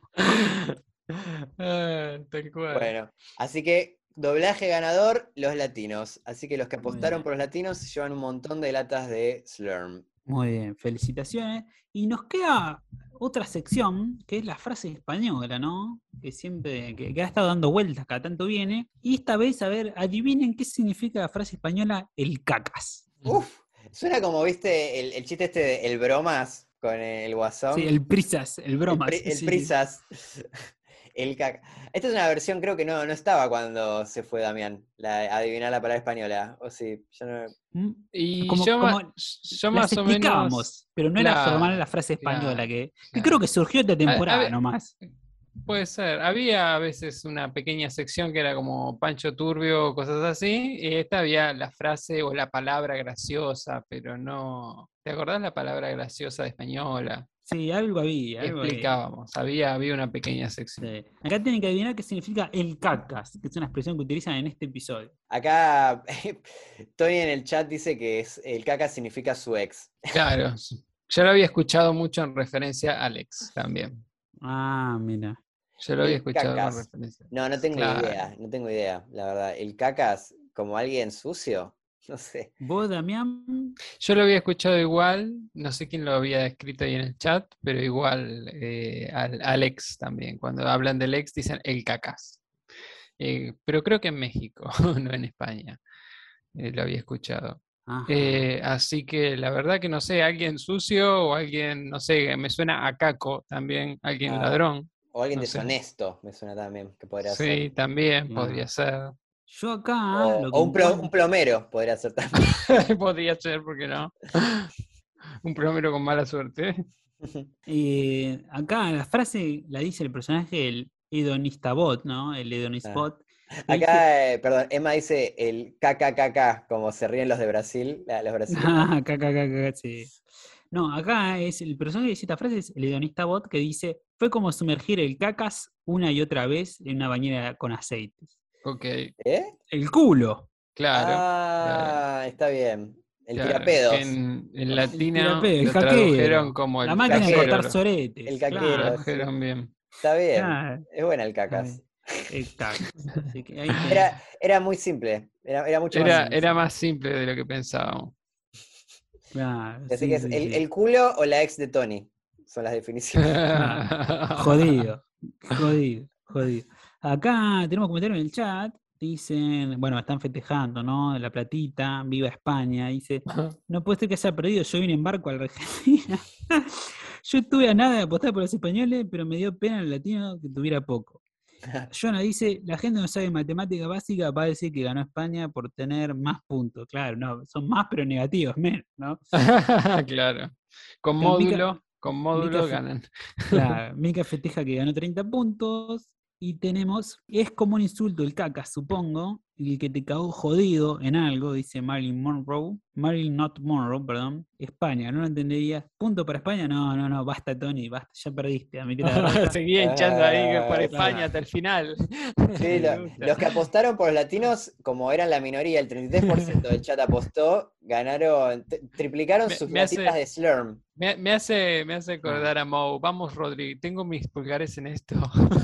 Sí, sí, sí. Así que bueno, llegamos a la última sección de este maratónico episodio récord, ¿no? El último episodio de la serie original de Futurama. Con todas las secciones revividas, nos falta el puntaje del capítulo. ¿Hace falta decirlo? No sé. ¿Qué, puntaje le ponen al capítulo? Ay, es eso como, como siempre a veces que me dan ganas de poner el 3000. Como, hay- hay, como, hay como cositas que, esto que hablábamos de la- las orejas de Lila, ¿viste? De qué pasó, de, de un par de cosas así que me joden, pero igual creo que le, le quiero dar un 3000, porque me, me gusta mucho este capítulo. Sí. Tiene Para te- mí lo que también, si- tiene- si, no es tan que no es tan gracioso, que capaz Sí. en, en el, en el lado de los chistes no, no está tan bueno como otros, pero igual creo que es, es un capítulo gracioso. Así que por ahora estoy para el 3000, a menos que me, me convenzan así de lo contrario. Yo creo que es un buen capítulo que tiene chistes muy chiquitos, pocos chistes. Yo creo que nosotros latinos nos perdemos mucho con no haber visto esta traducción nunca, no entender bien qué pasa, qué carajo pasa. Yo siempre lo veía, este capítulo me hacía ruido. No era de los más queridos por mí, la verdad, porque no, no se entiende. Ni ahora, sabiendo un poquito de inglés, no se entiende. Por otro lado, me hace ruido cosas como que Frey quiere el amor de Lily, emocionar ahí a través de la música, y cuando toca para Lisa re en un teatro, lo logra. O cuando toca el bolero de Ravel, lo logra y le hace llorar a Lila. Como que ahí medio que lo logró, ¿viste? Y también, en un momento me pasa algo que es que cuando Fry está componiendo la ópera y la toca Lila con su mano robot, a Lila le asusta estas manos frías. Yo creo que ahí había una oportunidad, ¿no? Como que Fry ahora con las manos robot puede enamorar a Lila con la música, pero no la puede tocar más. Es verdad, eso Eh, sí, hay como... es como algo poético, algo del rey Midas ahí, ¿no? Como, sí. no, no, me- la verdad tu música me enamora, me emociona, me emociona saber lo que sentís por mí, pero no me toque con esas manos frías de robot, de metal, son horribles, son un asco, salí. Entonces Sí, como me parecía que está bueno como que vaya por ese lado el capítulo, ¿no? Que él de alguna manera la chamulla Lila con la música, pero tengo que haberse forzado a renunciar a sus manos para poder estar con ella. Sí, es como que Ah, muy insinúa algo que no se termina de explotar en ese aspecto, que Me gusta, me gusta, me gusta tu, tu trama.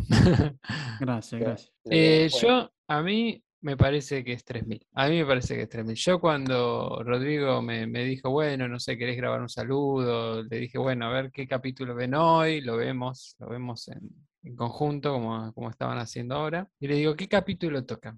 Y me dice el, el Diablo Robot que le da las manos a Fry. Y dije, ya está, ese es uno de mis Ah, preferidos. y eso es que mi- Capitulazo, me dijo. Capitulazo. Ah, Al sí. Salmo respondemos capitulazo. y vos no tomaste nada de alcohol. No, Porque No. yo, yo puede ser No, que no. por la Mi, mal gusto es- puede ser natural, pero no, no se debe al alcohol. Este, no, para mí es, eh, no, para mí es muy bueno. Lo, lo gracioso no está en los chistes, está en la trama que está recargada y es, eh, digamos, es, es bastante absurda y enrevesada a propósito. Y en un, en, eh, a ver, en un drama es, es un bodrio ha- hacer una cosa así. O sea, eh, no quiero. Me acuerdo cuál es la película, 21 gramos, que, que es también Sí. así súper eh, rocambolesca, que va, que viene. En un drama me parece que no funciona, en una comedia me parece que va muy bien. Eh, me, me gusta la autoironía de que el diablo sepa que es un plan extremadamente rebuscado. Sí. Termina Sí. muy bien, eh, amaga con cerrar, por si hace falta la historia de dos personajes, dando esperanzas, ¿no? Y logra, logra este, hacer una trama. A mí se me pasó volando el capítulo, una trama que no te aburre nunca, eh, con, que es gracioso ya por la trama en sí, y que al- a- de paso cañazo, como diría alguien, cierra, cierra la historia de... No, no la Sí. cierra en realidad, pero bueno, un poco la aproxima al cierre la historia de dos personajes, ¿no? Sí, Eh, a mí me gusta- parece un 3000. Me gusta esto que decís, que es verdad, ¿no? No le destacamos chistes, pero la verdad que es muy ameno. El capítulo pasa rápido, ¿viste? Sí, Sí, sí, sí, está buenísimo. No es uno de esos capítulos que ves la hora y decís, che, ¿cuánto falta? ¿Y cuánto pasó? A ver si termina. Aparte es lindo, viste, creo como, que- termina la- como que termina con Lila diciendo quiero saber cómo termina, ¿viste? Y ahí él le muestra que Sí. termina con ellos Lo, juntos. claro, lo poético, lo poético además es que en realidad el- lo que al principio del capítulo era quería expresarlo de, desde su corazón, pero sus manos eran torpes, que en realidad podía expresarlo de alguna manera, por ahí muy básica, pero en realidad podía expresárselo a Lila. A mí eso me parece bárbaro. Sí, tal cual, Eh, y lo que dice Rodrigo de, bueno, lo de las manos es poco explotado, pero mm, no- eh, hay cosas que, por ejemplo, en música dicen, eh, si recargas un eh, una obra con mucho material, te equivocas, la cagás. Tenés que poner un material en una obra y otro material en otra obra. No puedes poner todo lo bueno en una sola obra porque no, no, no tendría unidad. No se puede elegir todo, ¿no? A este paso, en vez de convencerme de sacarle el 3000, me van a convencer de ponerle un 4000. Wow, wow, un montón, un montón, un montón. y para mí va a un 3.000. Bueno, pa- para mí también, para mí también. He recibido una amenaza de Eh. Tonino que dice, Rodri, si le pones 9 tenés COVID, es falta de gusto. Así sí, que- también. También hace por las en dudas. el, en el chat hicimos una, una encuesta y hubo abrumadora mayoría del 3000. Así que se- sí, sentí como una presión social terrible de, de ponerle 3000. Está bien. Estoy como, como Skinner eh, con el accidente de plancha. Sí, sí, sí. Así que bueno, el último episodio de la serie original de Futurama le ponemos un 3000. así Igual que como el, como el primero también, ¿no? Como puesto. primero, sí, le pusimos un 3000 capitulazo el primero, la verdad, Sí. capitulazo. Qué Dos grandes capítulos. Dos grandes Dos capítulos. grandes capítulos. Así que nada, queremos agradecer a todos los que se quedaron acá hasta la una y media de la mañana del 27 de enero del 2022. Queremos agradecer a todos los que nos acompañaron hasta acá. Sabemos que muchos por ahí van a renunciar a este viaje, nos acompañaron, que van a decir, no, no, para mí Futurama es solo clásico. Está bien, respetamos todas las ideas. Nosotros vamos a seguir, vamos a seguir más allá. Nos vamos a tomar un mes de vacaciones, me voy a la playa, vuelvo, me voy a Mendoza y vuelvo y ahí empezamos con las pelis. ¿Sí? ¿Te vas a ¿Está recorrer claro? el país? ¿Haces el diario del Che en motocicleta? No, no, no, en moto no, en micro, en micro y, en micro y avión, ¿viste? Con, Eh, con la de ustedes me voy. Yo quería, eh, para terminar, felicitarlos por, por haber seguido con esto, que es muy lindo, es muy bueno conectar con gente que le gusta lo mismo que uno y generar un contenido que moviliza a las personas. Eh, tienen que estar orgullosos, me gusta. Eh, me voy a poner al día con los, con los capítulos y eh, nada, es, es muy bueno también haber pasado este tiempo con ustedes, se- se disfruta mucho. No, voy a terminar Ah, otra vez como, como capítulo de Futurama. Mm. Oh, Bueno, y como tierno, siempre, como ya te dijimos, siempre tenés la- las puertas abiertas para, para volver cuando quieras. sí, sí, sí. Te extrañamos. Voy a, voy a llorar. sí. Ahora tiene que venir el chiste que corta el momento triste. Claro, el, No, el así- chiste de Matt Groening que mete al final, viste, para, para cortar. Claro. Claro. Así que no, gra- gracias a todos los que nos acompañaron acá, que hay alrededor de unas 200, 180 personas que escuchan un episodio en los primeros 20 días que sale emitido. Gracias a todos, gracias que ya escuchamos, ya vimos la mitad de la serie, ¿no? 72 episodios de, 70, de los 70 que nos faltan, 140. Eh, gracias a todos los amigos que hicimos en el camino, ¿no? A Data Simpson, a todos los que estuvimos viendo, acá a toda la gente acá en el chat, ¿no?